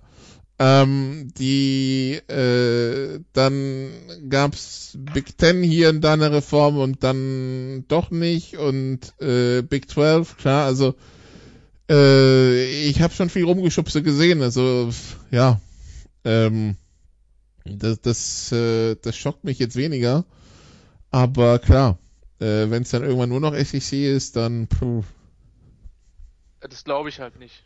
Aber ich glaube schon, dass es eine, eine Chance gibt, dass vier oder fünf Teams aus der SEC und im Übrigen glaube ich auch, dass es, und das ist das, was verkannt wird, ich glaube auch, dass es äh, die Tür für viele Big, äh, Big Ten Teams öffnen wird. Äh, für die Penn States, für die Michigans dieser Welt, für Wisconsin. Das glaube ich schon. Ähm, aber ich, ich weiß nicht. Ich weiß auch gerade nicht, was mein, äh, al- also ich drücke mich mal so aus. Dafür, dass es ein neuer Vorschlag von diesem Komitee gab, fand ich ihn in vielen Bereichen gar nicht so katastrophal. Ähm, unter der Voraussetzung, dass es ein 12-Team-Playoff ist. Ich finde, das hätte man in vielen Bereichen deutlich schlechter lösen können. Wenn man natürlich sagt, man will dieses 12-Team-Playoff oder man will diese Erweiterung nicht, dann ist mehr oder weniger alles scheiße, was halt, oder alles problematisch, was gemacht wird. Man kann ja auch da differenzieren und sagen, man findet das grundsätzlich nicht gut. Ähm, aber die Lösungen, die dann getroffen worden sind, ähm, sind besser als, äh, als Alternativen. Wenn ich blöd fragen darf, was wären denn jetzt realistische Alternativen gewesen, die so viel schlechter wären? Also sowas wie die SEC hat fünf fixe Plätze, das hätte ja keiner gemacht. Ja, aber du hättest ja sagen können, du machst einen, äh, einen, einen 16-Team Playoff ähm, also, äh, in, äh, in, in Arlington, Texas über drei Wochen. Achso, du meinst. Und, äh, verabschiedest dich von dem Bowl-System und verabschiedest dich von. Also, man, man kann ja radikal denken in der Hinsicht. Nee, achso, es ging dir wirklich um die Menge jetzt. Ich dachte, bei einem 12-Team, es ging jetzt nur innerhalb von 12-Team-Playoff-Gedanken sozusagen. Ja, aber auch bei einem 12-Team-Playoff hätte man, hätte man, hätte man andere radikale Lösungen finden können, mhm. glaube ich, wenn man das gewollt hätte. Also, Fix-Starter, ähm, gewisse Setzlisten, die man, die man dann ein, einfordert. Ich meine, Karl-Heinz Rummenigge ist noch nicht ins Playoff-Komitee gewollt. ja. Der hätte ja. jetzt Zeit. Ähm, also das, das glaube ich dann schon. Ähm, das, Problem, das Ding ist halt, ich, äh, ich bin schon der, also wenn du einen Playoff hast, waren wir vier sogar, also ich, ich, ich hätte vermutlich, aber das, das Problem ist, es ist ja immer eine totale Subjektivität. Ähm, es gibt nicht die beste Lösung im College Football, sondern es gibt immer nur subjektiv aufeinanderprallende Interessen, die jetzt bei uns tatsächlich, und deswegen muss man moralisch uns ein bisschen höher sehen als viele andere, die Entscheidung treffen, nicht finanziell äh, geschuldet sind, sondern eher moralisch subjektiven Ansichten, äh, aus moralisch subjektiven Ansichten heraus erfolgen ich hätte schon gerne ein sechster Playoff gesehen. Ähm, eher als das Vierer Playoff. Ähm, bei einem Zwölfer Playoff bin ich total bei Jan. Das ist einfach die reguläre Saison entwertet. Klar, man hat die Chance jetzt noch, dass noch mehr Teams sagen, okay, wir spielen in Woche 1 ein gutes Team ähm, aus einer anderen Conference, weil es eben egal ist, ob ich ein oder zwei Niederlagen habe. Ähm, aber ich glaube, das, was du nur angedeutet hast, Jan, dass das durchaus passieren kann dass, dass du halt sagst, okay, äh, wir müssen, wir schon unser Starter für die erste Runde in den Playoffs, weil wir sind so oder so drinne, egal was im letzten Spiel passiert, ob wir unser Rivalry Game verlieren oder nicht. Das wird nicht bei allen Programmen, das wird auch nicht immer so sein, aber ich glaube schon, dass das eine, eine reale oder, Gefahr. Oder Christian, in, in, der Tat auch, äh, was die, ähm, was das äh, Conference Championship Game angeht, je nachdem, wie die Setzliste dann aussehen würde. Ne? Dass ja. da natürlich so ein bisschen äh, strategisch, so wie halt bei, was weiß ich, WMs, wenn du weißt, äh, ob, ob du Erster oder Zweiter deiner Gruppe wirst, wenn du Zweiter wirst, kriegst du vielleicht sogar den leichteren Gegner. Das kann ich mir schwer vorstellen bei einer Conference Championship, muss ich zugeben. Also, aber who knows? Ah. Also hat man alles vielleicht schon gesehen, ja. Und, äh, und das, das kann halt alles, alles passieren. Wobei ich mich auch noch frage, ob die Conference Championships diese Sache überleben werden auf Dauer. Ja, ähm, das ist richtig. Das ist, das ist, halt auch noch eine Debatte. Ähm, weil letztlich, wenn ich dann zwölf Teams in den Playoffs habe, entwerte ich ja automatisch auch einen Conference-Titel. Weil wenn ich weniger Teams in Playoffs habe oder weniger Teams in der National, nationale Meisterschaft gewinnen können, dann ist das nächstbeste, was ich gewinnen kann, die Conference. Wenn ich aber mit zwölf Teams jedes Mal die Chance habe, dann ist die, ist die Conference selber wieder entwertet. Was übrigens ein zweites starkes Argument wäre. Ja. Ähm, aber, keine Ahnung. Ich, ich glaube uns war allen klar, dass, dass die Entwicklung nicht aufzuhalten war. Ich glaube aber nicht, dass es irgendwie jedem, äh, gut, ey, vielleicht werde ich dann in fünf Jahren als Trottel dastehen. Ja, naja, die, vier, die vier besten Conference Champions haben eine spielfreie Woche, würde ich mal sagen, ist schon mal ein guter Anreiz, oder nicht? Ja, ja aber wenn du schon. weißt, dass du eh nicht dazugehören wirst. Ne? Also wie gesagt, ich sage ja nur, in gewissen Punkten strategisch kann es sein, dass, äh, dass da halt Rechnungen stattfinden. Ich sage ja aber nicht, deswegen, dass das immer also das passiert. Fand, fand ich war zum Beispiel auch eine gute, eine ordentliche Regelung tatsächlich. Ich glaube halt nicht, dass wir 32er Felder sehen werden. Ich, ich kann mir gut vorstellen, dass es auf 16 hochgehen wird. Ich glaube nicht, dass es viel mehr werden wird. Glaube ich nicht. Haben aber damals bei den Vierern auch schon viele gesagt, das war es jetzt. Ne? Ja, das, aber da ich, sollte man nicht ja, im Nachhinein haben es alle gewusst, dass es weitergeht. Aber ja, natürlich habe ich es gewusst. Nein, aber Christian, wirklich, ich, das muss ich jetzt, da muss ich jetzt, da muss ich jetzt, da muss ich jetzt deutlich werden, weil ich habe damals gesagt, dass der Schritt, der sofort, und das kann man lesen in Foren, äh, der sofort dazu führen wird, dass es in kurzer Zeit halt eine, eine Erweiterung gibt. Und damals haben wir gesagt, nein, nein, nein, nein, Erweiterung nicht, weil reguläre Saison ist ja so wichtig und wir sind alle froh mit den Vierer-Playoffs jetzt. Hat ein paar Jahre nur gedauert. Damit Ja, wo, wobei das Ding aber vorprogrammiert war, dass wenn du vier Plätze bei fünf großen Conferences hast, Ja. dass irgendwann Ja. Diskussionen entstehen. Ja, natürlich, wie gesagt, im Nachhinein ist alles einfach. Damals hat es aber niemand gesagt. Oder Das jedenfalls stimmt nicht. sehr wenige. Gut, Das sehr stimmt, wenige. äh, ja, aber es haben schon genügend, also keine Ahnung. Weiß Ich, Bin äh, ich- ja gut, aber ähm, das können wir jetzt wahrscheinlich hier nicht auflösen. Wir müssen ja auch nicht äh, hierüber streiten, aber ich kann dir das dann auch gerne mal zusenden und guck Ja, ich mal glaube, an. dass du das so gesehen hast, aber du warst einfach nicht der Einzige, der, der, diese Wahrnehmung hatte. Das, das, das, Nee, das, aber nee, das, Ja. das glaube ich, das, das habe also ich auch nicht gesagt. total ab, weil das war auch das, was du damals auch gesagt hast. Ich, kenne, also ich bin mir relativ Wir sicher, hatten noch keinen Kontakt, aber äh, Naja, ich habe dich in Foren mit, ich kann, kann okay, lässt jetzt drüber streiten lassen, ob ich den, den Beitrag dann in dem Forum gelesen habe. Das ist auch gerade nicht so optimales Podcast. Nee, nee, ist- aber ist ich, richtig. ich nehme dir das vollkommen ab, dass du diese Entwicklung so vorhergesehen hast. Aber ich glaube einfach nicht, dass du da komplett alleine gewesen bist. Nee, das, hat, das habe ich auch nicht gesagt. Ich habe nur gesagt, dass es relativ wenig Widerspruch. Und alle sagten, nein, wunderbar, vier, vier Teams, super. Und äh, äh, jetzt sagt natürlich jeder, nee, war nie super. Ähm, und wie gesagt, ich, wir werden ja sehen, wie es weitergeht. Und dass der Sprung von vier auf zwölf stattfindet, das ist natürlich Ist äh, schon ein oder? großer Sprung. Ja. Ne, Wir hatten, viele haben ja gedacht, dass man erstmal mit sechs, ne, also Ja. die Champions plus ein oder Ja. vielleicht acht, dass man eben noch äh, dann eben, was weiß ich, den besten Mid-Major plus die fünf und zwei At-Large-Teams hat, aber dass, äh, dass es gleich auf zwölf hochgeht, ist ja natürlich schon ein, ein sehr großer Schritt. Und ähm, ja, gut, wir werden, wie gesagt, wir, wir können auch da abwarten und irgendwann äh, können wir dann diesen Podcast wieder hören oder diese Ausgabe wieder hören, wie es sich dann entwickelt hat. Wir werden es ja, wir wissen es ja alle nicht, aber der Weg äh, geht natürlich dahin und vielleicht ein Punkt, den man noch erwähnen sollte, ist natürlich die Menge an Spielen, die immer mehr wird. Ne? Also dann, im, wenn es so sein sollte, dass ein Team, was nicht einen Freilos in der ersten Runde hat, das spielt halt vier Playoff-Spiele dann. Ne? Erste Plus Runde, Viertelfinale. Championship, ne? Genau. Und also das heißt, äh, da wären wir dann, wenn es so dabei bleibt, dass wir zwölf Regular Season Spiele haben, dann wären wir dann bei 17 Spielen. Dann haben wir NFL-Niveau. Und äh, ich weiß nicht, ob das wünschenswert ist für College-Athleten. Äh, da, auch darüber soll man sich sicherlich Gedanken machen. Aber das ist ein Punkt, der gerne hinten runterfällt, weil, hey geil, wir können Spiele sehen. Äh, Finde ich dann auch in gewisser Weise ein bisschen verantwortungslos. Also bis zu, bis zu 17 für einen Finalteilnehmer, während der NFL natürlich alle 17 spielen, ne? Das dürfen wir nicht vergessen. Ja, sicher. Aber das wäre das äh, wäre trotzdem dann NFL-Niveau. Ja, ja. Ähm, wobei etwas, etwas mehr gestreckt in der Zeit, ja, aber klar. Im Übrigen auch das könnte passieren, ne? weil du gesagt hast, mehr gestreckt in der Zeit. Ja, es ist zwar vieles ins akademische Jahr gekoppelt, aber auch da kann man halt sagen, gut, wir fangen eine Woche früher an. Ja, oder wir hören eine Woche später auf. Jetzt mal ganz blöd gefragt, ein FCS-Champion, wie, viel, wie viele Spiele spielt der? 13. Die haben, die haben eine kürzere, kürzere Ja. Season. Ähm, weil deren Playoff geht ja auch über ein paar Runden. Ja.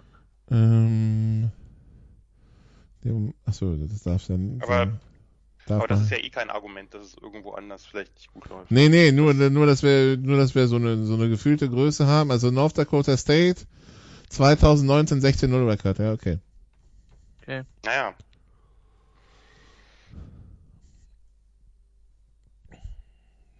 Ja. Ist, ähm, Aber sie haben keine SEC-Schedule spielen müssen, von daher. Entschuldigung. nee, das nicht. Es ist kompliziert und es ist emotional und ja. Ich habe, ich bin, wie gesagt, ich glaube, dass sich die nächsten Jahre einfach noch viel verändern werden wird und zwar mit allen drei Themen, die wir jetzt heute angesprochen haben. Also was, was mich ja die letzten Jahre gestört hat, war ja dieses Gemauschel um die Plätze, ne? Also von diesem Komitee. Das war halt der störende Part. Weil ich meine, wir haben uns Naja, jahrelang gewesen, dem über, über, die, über, die, Kom- über, die, über die Computer, über die Computer aufgeregt. Und aber sag mal so, der Computer hätte, glaube ich, also ich, ich wäre, ich weiß, aber auch der Computer ist von Polls gefüllt worden mitunter, ne? Also das Ja. sollte man naja, also das wurde ja immer wieder verändert, sozusagen, wie viel eben. Menschenhand, wie viel Polls da drin sind. Eben. Also die Gewichtung ist immer eine subjektive. Du kannst dich nicht hinstellen und sagen, der Computer hat entschieden. Nein. Also, Nee, und der Computer hätte es in anderen Jahren auch anders entschieden, weil eben andere Parameter da reingefüttert worden sind, sozusagen. Das äh, ist alles natürlich auch nicht, das ist ja auch nicht ideal gewesen, sagt ja auch keiner. Oder wenige. Nein, aber der Punkt ist halt auch hinter einer, auch hinter einem, äh, wollte ich, wo ich nur Nikola etwas widersprechen wollte. Ich weiß gar nicht, warum ich heute so garstig bin. Aber, Sag's auch schon. naja, ja, der, der Wahlkampf. Der, der Sommer war lang, die Saison ist äh, anstrengend, ja. Ich habe viel schlechten Football gesehen, du auch, Nikola. Ja, und das wird ja dieses Wochenende für dich auch nicht besser, also von daher. Ja gut, du wirst ja mindestens ein gutes Spiel haben, aber das Ja, sei dir auch das, das, das meinte ich auch für dich. Ja. Du bist auch am Sonntag in Ma Naja, vergiss es. Wir wollen uns nicht zu sehr unbeliebt machen bei äh, allen Leuten, aber ähm, ähm, Meine Sonntagsspiele, mein Sonntagsprogramm ist immer ein bisschen das, wo ich Fragezeichen habe, aber ja. Die nächsten drei ja, Wochen. es ist auch so, seitdem Jan nicht mehr in die Kirche geht, aber gut. Marburg, Frankfurt und Marburg und Frankfurt ist dann, ja. Ja, nein, aber der Punkt ist halt, äh, de, de, mein Argument, was ich machen wollte, auch wenn ich ein, eine Formel habe, ist die von Menschenhand erstellt, ähm, verändert worden. Das war ja das, was Jan gerade auch gesagt hat. Und deswegen ja, man kann sich dann auf gewisse Sachen zurückrufen, die man dann für das Jahr festgelegt hat. Es ist ein Stück weit weniger dann nochmal im Prozess beeinflussbar in dem Moment, aber es ist trotzdem ähm, mit einer, also mit klaren Haltungen und subjektiven Wertvorstellungen äh, formuliert worden, diese Formel. Sorry. Ich habe ich, das Bullshit-Bingo für einen Soziologen hätte ich heute schon dreimal voll. Das ist Wahnsinn. Du warst gerade auf, dem- auf, dem- auf dem Weg zum Herrn Rebeck mit deinem Objektiv und Subjektiv, aber Naja, jetzt lass uns nicht mehr Unvergessen. Begriff in den, in den, in den, ja, Rebeck hat damit, damit aber ja nicht komplett Unrecht gehabt, ne? Also, Die Frage ist nur die Vermittlung für äh, meistens jetzt nicht super äh, in diesem in dieser Hinsicht super gebildete Fußballer. Das, ob die das verstanden haben, weiß ich ja, nicht. ich, vor allen Dingen, ob die Karo-Hemden von Uli Stiege das damals verstanden haben, das, da würde ich mal einen Zweifel finden. Wer nicht weiß, was gemeint ist, googelt bitte die erste Presse. vor allem ging's, vor doch- vor allem ging's doch darum, dass die, dass die, dass die Spieler unzufrieden sind mit ihm und dann kommt er mit so einem Satz raus. Ja, fantastisch. Rally the troops behind him, ja. Das ist äh, ja. Das, das, war- das, irgendwie. das war ja, das war ja vor allen Dingen eigentlich der, der Punkt, wo alle den Kopf geschüttelt haben, so von wegen, der ist doch komplett lost. Ja, die Euro Hat 2000. ja dann auch nicht mehr so lange gedauert. Nee, nee, aber ähm, und dann gab's den um ein Haar Bundestrainer und so weiter. Ja, fantastische Zeiten. Ähm, ja, Paul Breitner war zwölf Stunden Bundestrainer. Das war, das war super. Dann hat Iggy Didus Braun ein Interview gelesen, was ihm nicht gepasst hat, und dann war er den Job wieder los.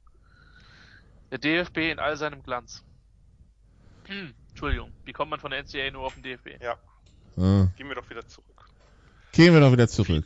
Viel haben wir ja auch nicht mehr, oder? Wir haben jetzt ja Nee. auch sehr lange darüber geredet. Genau, ja. Aber ein, ein Punkt sollte man noch erwähnen, zumindest wolltest du ihn noch erwähnen, Nicola. Genau, und das ist der Punkt, wo wir dann wieder in der Geschichte des College Footballs sind, äh, beziehungsweise automatisch drauf gucken müssen, Jan, glaube ich. Äh, es geht um äh, Bobby Bowden, den äh, ehemaligen Head Coach von FSU, der vor zehn Tagen verstorben ist, am 8. August äh, 2021 im Alter von 91 Jahren. Ähm, er war von 1976 bis 2009 Head Coach bei Florida State, zwei National Championships gewonnen, zwölfmal die ACC. Ähm, hat es geschafft, durchgehend von 87 bis 2000 sein Team am Ende des Jahres in den äh, Top 5 der Polls zu halten. Also kein schwaches Jahr in dem Sinne, sondern immer zu den Top 5 dazugehört. Ähm, ja, das, das Ende natürlich ein bisschen schwierig. Da war dann auch ein paar, da wurden auch ein paar Siege gestrichen. Er ist in der, er ist in der ähm, ewigen Rangliste Zweiter in Sachen Siegen hinter Joe Paterno. Und jetzt also an ähm, ähm, äh, an, äh, an einem Krebsleiden gestorben. Ja, Bobby Bowden erstmal, Jan, vielleicht, wenn man dir den Namen einfach so gesagt hat. Was ist das Erste, woran du dann denkst? Orange Bowl 93, 94, weil ich das durch das Spiel zum, zum Football, also zum College Football und Nebraska-Fan geworden bin. Das ist auch das Spiel, wo Bobby Bowden nach vielen vergeblichen und zum Teil auch sehr knappen Scheitern seine erste National Championship gewonnen hat. Die wiederum, da bleibe ich bei, das ist gekauft gewesen, nein, gekauft nicht, aber die Schiedsrichterentscheidungen waren wirklich schlecht. Äh, da hat er ein bisschen Glück gehabt und sein Team, aber das hat sozusagen, das ist das erste Mal gewesen, dass er dann durchgekommen ist. Das zweite wäre in der Tat gewesen, diese wirklich unglaubliche Statistik, dass er von 87 bis 2014 mal in Folge in den Top 5 des AP-Rankings gelandet ist am Ende der Saison mit Florida State. Und das, das muss man sich vorstellen, das ist halt ein Rekord und der ist halt weit über dem zweiten Team, was, äh, was sozusagen äh, in, äh, hintereinander, in aufeinanderfolgenden Saisons in den Top 5 gelandet ist. Jedes Jahr absolute Spitze wenn überhaupt, darfst du dir zwei Niederlagen leisten und die müssten dann auch schon gegen andere Spitzenteams oder eben im Bowl sein, sonst fliegst du aus den Top 5 raus. Und das über einen so langen Zeitraum, ja, äh, das ist schon, das ist schon absolut beeindruckend und das ist natürlich auch eine absolut beeindruckende Karriere, diese 34 Saisons und zwar ja auch dass er eigentlich Florida State groß gemacht hat. Heute kennt man das als großes Programm, das in einer Krise steckt und als großes Programm, über das Christian Schimmel besonders gerne mal den einen oder anderen Spruch ablässt. Zu Recht wohlgemerkt. Das als letzten Aber, Star Björn Werner hatte, ja. Ja, genau, das muss man natürlich auch äh, bedenken, dass da seit einiger Zeit Dürre ist, seit dem Ende der großartigen Karriere von Björn Werner. Ähm, aber äh, das war ja als Bowden dort 76 angefangen hat, war das halt noch nicht so. In den 70er Jahren waren die Seminoles noch kein größeres oder bekannteres College, sondern Bowden hat sie zu einem solchen gemacht. Äh, zu der Zeit gab es in Florida halt nicht diese, diesen Dreiklang aus Florida, FSU und Miami, sondern wirklich nur Florida. Florida und SEC und die anderen beiden waren Independents, die eben erst Ende der 70er, FSU und Anfang der 80er für Miami dann eben ihre größ ersten größeren Erfolge feiern konnten. Es war es waren die Gators und sonst nichts erstmal. Und dann hat es eben dazu sozusagen haben Bowden und äh, bei Miami eben Schnellenberger und dann später Jimmy Johnson. Dazu eben haben diese Programme aufgebaut, haben die zu Spitzenteams geformt und ähm, ja, und bei Bowden, wie gesagt, viele, viele knappe Niederlagen, oft ja auch gegen Miami, also diese beiden upcoming Programs, wenn man so will, bis er es dann endlich, für sich endlich, äh, für mich leider, dann eben äh, geschafft hat, 93, 92 sind sie eben aus dem Independent-Status in die ACC gewechselt und haben da eben dann auch dominiert. Also der hätte noch eine ganze Menge mehr Conference Championships gewonnen, wenn der vorher schon in der Conference gewesen wäre. Ja, das ist, äh, wie gesagt, eine Riesenkarriere. Du hast es gerade schon angesprochen, Nicola, die am Ende äh, so ein bisschen unschön geendet ist, was man vielleicht auch erwähnen sollte, dass die zweite National Championship, also 99, dass das das erste Team ist, was vom ersten bis letzten Spieltag wirklich durchgehend auf Nummer 1 gerankt war. Das gab es vorher nicht und später auch nicht. Ähm, und äh, ja, äh, von 92 bis 2000, also die, all diese Statistiken sind vollkommen absurd. Von 92 bis 2005 nur zweimal nicht die ACC gewonnen. Heute wird man sagen, naja gut, Clemson oder Alabama, die gewinnen auch oft ihre Conferences, aber damals war das äh, Teilnehmerfeld doch deutlich ausgewogener besetzt als heute. Und selbst die schaffen nicht 11 aus 13. Und selbst die schaffen nicht 11 aus 13, Clemson vielleicht, aber äh, Alabama nicht. Äh, also äh, wirklich, wirklich krass. Ne? Das äh, ich will jetzt nicht die ganze, ich will jetzt nicht euch alles wegnehmen, weil wir sollten sicherlich auch noch drüber reden und das gehört sicherlich auch zur Geschichte von Bobby Bowden, dass er, naja, sagen wir mal, gesellschaftlich doch eher auf der sehr konservativen Seite war und das ist vorsichtig formuliert.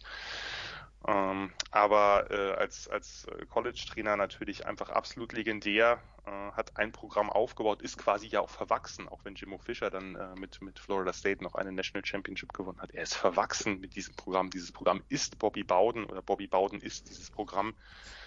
Äh, und das wird sich auch nicht ändern. Von daher äh, große Karriere, legendärer Coach, äh, der dann jetzt eben äh, gestorben und von uns gegangen ist. Aber der wird natürlich in der College-Football-Geschichte auf ewig weiterleben. Äh, das ist jetzt der, das war jetzt der, der, der, der wegwärtsche Take, Christian. Für dich war es natürlich, also als du angefangen hast, College Football zu schauen, da war gerade das quasi das Ende der Bobby Bowden-Ära. Als ich angefangen habe zu schauen, war schon auf dem absteigenden Ast. Ähm, nichtsdestotrotz, wir wissen, Christian, du hast eine gewisse, du, du, du pflegst eine gewisse Liebe zu Sportgeschichte. Also was ist bei dir der Name Bobby Bowden, äh, Bobby Bowden als, ähm, was klingelt da? Also ich, ich bin da schon eher, äh, ich würde mich da schon eher in Zurückhaltung tatsächlich üben. Ähm, weil ich da tatsächlich einfach, weil es ein Stück weit nach meiner Zeit war. Und äh, äh, vor meiner Zeit war, so, sorry. Ähm, natürlich hat Jan die Einstellung angesprochen, wie gesagt, die Konstanz, die er da, da hingelegt hat. ähm, das Programm zu, zu bauen, das, da gehört was zu, da gehört viel, viel Fähigkeit zu, ganz außer Zweifel. Ähm, aber ehrlicherweise würde ich mir nicht, ähm, würde ich mich nicht bemessen sehen, das einzuordnen, weil das einfach vor meiner Zeit war. Und es ist was sehr anderes, ähm, in der Rückschau auf einen Menschen zu schauen, als wenn man das in der, äh, in der Zeitgeschichte quasi selber miterlebt hat. Und, ähm, ents entsprechend, Nikola, gerne kannst du noch zwei, drei Sätze sagen oder ich würde dir das, würde dir die Bühne geben. Aber ich tue mich da mit einer Beurteilung einfach extrem schwer. Jetzt muss ich natürlich sagen, dass ich einen Teil dieser Zeit, ja auch einen beträchtlichen Teil ja auch nicht erlebt habe. Und also ich finde, also da kann ich natürlich auch nicht in dem Sinne mitreden, aber diese Statistik mit den Top 5 in 14 Jahren in Folge, von denen ich um, ungefähr die Hälfte mitgenommen habe, das ist ja schon, also sagen, egal ob man es miterlebt hat oder nicht, ist es schon einfach absurd, oder? Also finde ich, das kann, kann, kann man, finde ich, schon irgendwie so konstatieren, dass das eine besondere Leistung ist. Ja, das, da, da, wird, da, so weit würde ich auf jeden Fall auch mitgehen, klar.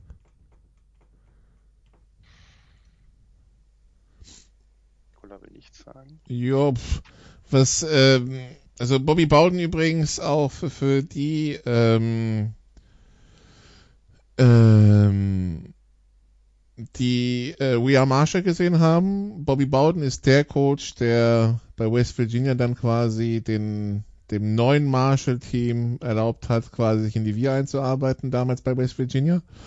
Ähm, ansonsten, ja, also wie gesagt, bei mir ist es halt auch, ich habe halt nur das Ende erlebt und das war ja jetzt nicht, ähm, ja, nicht ganz so glorreich. Äh, tatsächlich diese, diese hohen Zeiten in den 90ern, die sind mir komplett abgegangen. Also, ähm, als ich angefangen habe, Football zu schauen, ja, da war FSU noch der große Name äh, inzwischen und äh, und äh, hat zumindest auch zum Teil aufs, aufs Feld gebracht.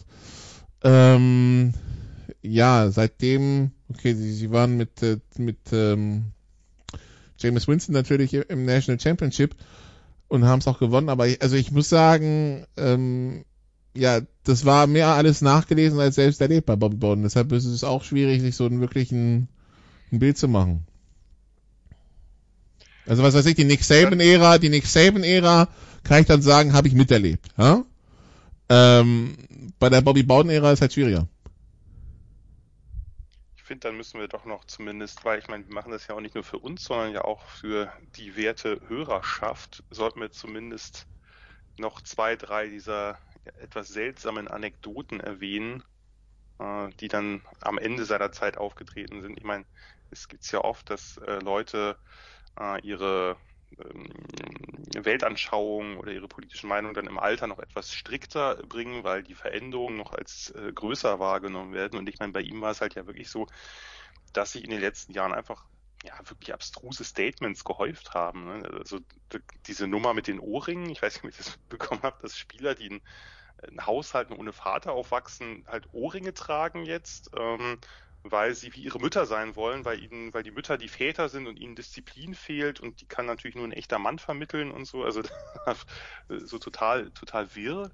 Äh, und dann ist er halt bei irgendwelchen äh, ja, so reaktionären, homophoben Familienorganisationen wie Freedom Speaks aufgetreten, die dann, was weiß ich, gegen Planned Parenthood oder gegen Sexualkundeunterricht oder gegen was auch immer gekämpft haben, weil Familie und Gott und keine Ahnung was. Das ging dann wirklich so weit bis zu bis zu Protesten, dass diese Conversion Therapies für Homosexuelle verboten worden sind, was natürlich äh, absolut überfällig war und das dagegen wurde protestiert und äh, das war dann auch, äh, weil äh, Bobby Bowden überall auch äh, äh, Satan witterte oder irgendwelche Endkämpfe zwischen Good und Evil vermutete. Also das wurde dann ja wirklich nicht nur irgendwie konservativ, sondern das war dann schon hardcore reaktionär bis hin zu wirklich komplett verspinnert. Und das endete ja dann so ein bisschen in diesem Statement, äh, ich hatte das damals bei Twitter auch geteilt, wo er ähm, erzählte, dass er eben an Covid äh, erkrankt war und dass er das äh, überstanden hat und dass er die, dass für ihn das Wichtigste war an dem Überstehen dieser Krankheit, dass er äh, überleben wollte, damit er bei der Präsidentschaftswahl für Trump halt voten kann.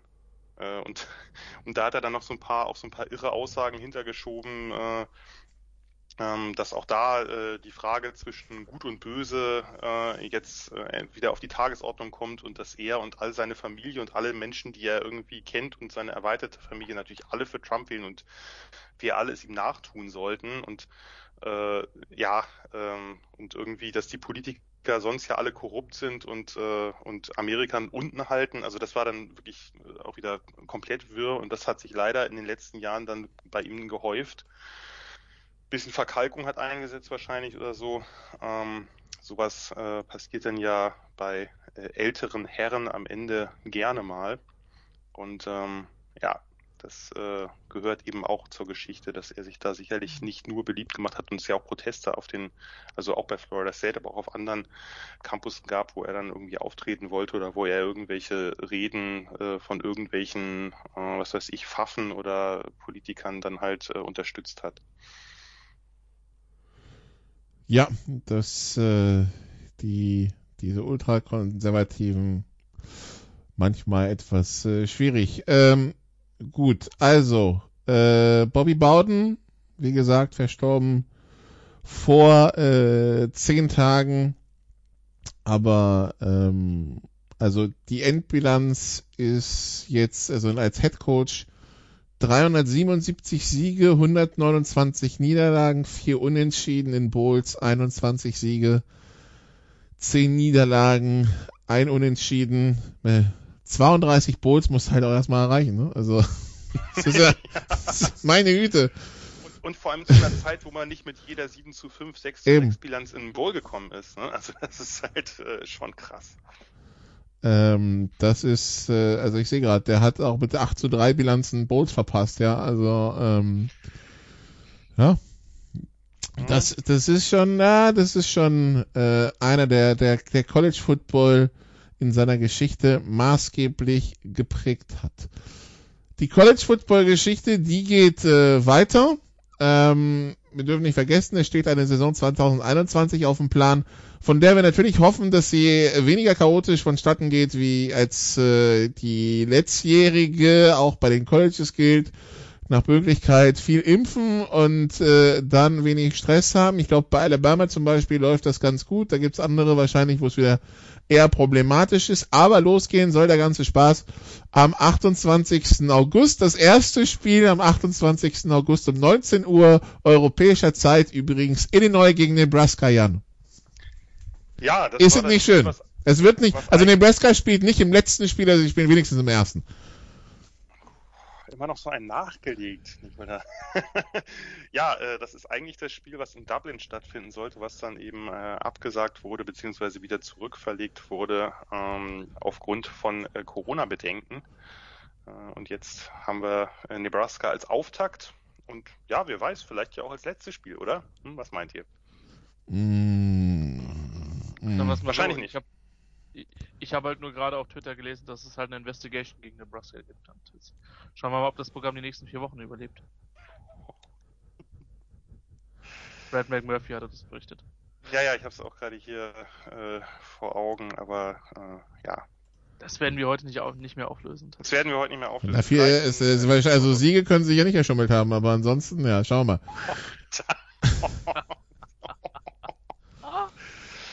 Ah, einer und, nach dem anderen. Und, und, und wenn doch, viel ja, gibt's ja, nicht, was man da abziehen kann. Aber ja. Ähm, gut, also wie gesagt, am 28. geht's los. Bis dahin nehmen wir auch eine Preview auf. Entweder bis, bis dahin oder wenn es weit eben nur diese fünf Spiele sind, äh, bevor es dann am, am 2., 1. und 2. September richtig zur Sache geht. Äh, und dann noch natürlich 3., 4. Ähm, äh, vielleicht auch die Woche drauf, aber auf jeden Fall, wir, wir werden uns natürlich dem Thema äh, College Football auch dieses Jahr wieder annehmen und äh, dann äh, bis zum bitteren Ende, weil, wo ist das, das, das Finale müsste auch wieder dann äh, Mitte Januar sein. Mhm. Ähm, bis äh, ja durch durcharbeiten. Das Finale ist am, ich schau mal kurz nach, in Indianapolis am 10. Januar, genau. Das äh, müsste dann passen. Genau. Schöner, ja, ja, das ist wieder ein schöner Montag, der zweite Montag im neuen Jahr, wie meistens, ja. Und das müsste diesmal nach dem letzten Spieltag der NFL-Saison sein, weil die ja auf 17 gestreckt wurde, ne? Wenn ich das Ja, richtig auf dem Schirm habe. ich krieg das, ich krieg das nicht hin mit der NFL-Saison. Das werde ich, da werde ich noch Jahre brauchen. Äh, das ist mir zu hoch. Auch wenn du mit, mit irgendwelchen Records wie 10 zu 7 anfängst, sage ich, hey, der, so viel spielen die doch gar nicht. Also, Ja, das, ist- das ist 8 and 9 Bullshit, muss man äh, das Jeff Fischer Zitat jetzt äh, neu, neu, neu schreiben. Ja, Sunday, January Ja, 9th aber- ist, ist Woche 18. Nikolai, sagen wir, das Glas ist halb voll für Jeff Fischer, ein 9 zu 8, oder sagen wir, es ist halb leer, ein 8 zu 9? Das ist jetzt die große Frage. Ja, aber ich glaube, wenn es um Bullshit geht, müsste es, es ist 8 zu 9 Bullshit. Ja, wahrscheinlich. Oder Christian? So ist es, so ist das. Genau, die, die reguläre Saison der NFL, also weil die Preseason nur drei Wochen dieses Mal und es geht los am, in der Nacht vom 9. auf den 10. September. Auch dazu wird es dann natürlich wieder Sofa-Quarterbacks geben. Und wie gesagt, dieses Jahr beglücken sie uns vier ganze Monate. Bis zum 9. Januar geht die reguläre Saison. Und dann ab dem 16. die Playoffs und dementsprechend der Super Bowl auch nicht am 1. Februar-Wochenende, sondern am 2. Aber was den Vorteil hat, Christian, die Pause zwischen Super Bowl und GFL-Saison beginn sollte dann, sollte dann entsprechend auch eine Woche kürzer sein. Nikola, ich habe keine Pause. Das nennt, nennt sich NFL Achso, Draft. stimmt, Draft gibt's ja auch noch. Letztes, letztes, letztes Aprilwochenende in Las Vegas, das steht ja jetzt zwischen auch fest. Ja, gut. Vielleicht machen wir es, kriegen wir es hin, ohne dass ein einziges Mal ein Tucker-Gift benutzt werden muss bei der Live-Coverage. Wer weiß? Abwarten. Das, das liegt eigentlich vor allen Dingen an dir, Jan. Nee, das liegt an dir, du hast es mal ausgeführt. Oft Ja, aber du hast, du hast, du hast, du hast mir einfach keine andere Wahl gelassen. Sachzwänge nennt man das in der Politik. Es liegt einfach an den Spielern, äh, wenn ihr einen blöden Namen habt, geht halt nicht in den Draft. So, dann macht der Jan auch keine blöden Genau. Wortspiele über euch und dann, dann gehen wir alle zufrieden nach Hause. Ja? Kompromiss? Ein Schlusswort. Gut, dann, also, die nächsten Termine sind, wir wollen eine College Football Preview machen, wir werden eine NFL Preview machen und dann ab September geht der wöchentliche Wahnsinn wieder los mit Sofa Quarterbacks noch und nöcher.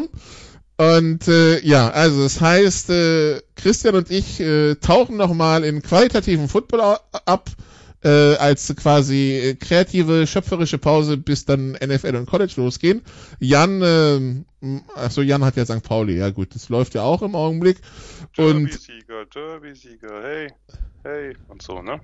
Genau, und äh, ab, äh, ab, ab, ab September schauen wir dann alle wieder gemeinsam auf Nebraska oder California oder Atlanta oder was auch immer und äh, freuen uns schon drauf. Danke, liebe Zuhörer, dass Sie bis hierhin durchgehalten haben. Wie gesagt, das war jetzt so zum Warmwerden, bevor es wieder richtig losgeht. Danke Jan, danke Christian. Wir hören uns nachher wieder in der Big Show. Machen Sie es bis dahin gut. Tschüss. You did what you had to do and you won the game. Das waren die Sofa Quarterbacks mit der Extravaganza zur National Football League auf Sportradio 360.de. Wenn Sie Fragen, Anmerkungen, Gegenbeispiele haben, schreiben Sie uns entweder auf unserer Facebook-Seite über unseren Twitter-Account at Sportradio 360 oder direkt an steilpass at Sportradio 360.de. Great job, guys. Und versäumen Sie nicht unsere nächste Big Show jeden Donnerstag neu auf www.sportradio360.de. One day at a time. Keep getting better as a football team, and we'll see what happens.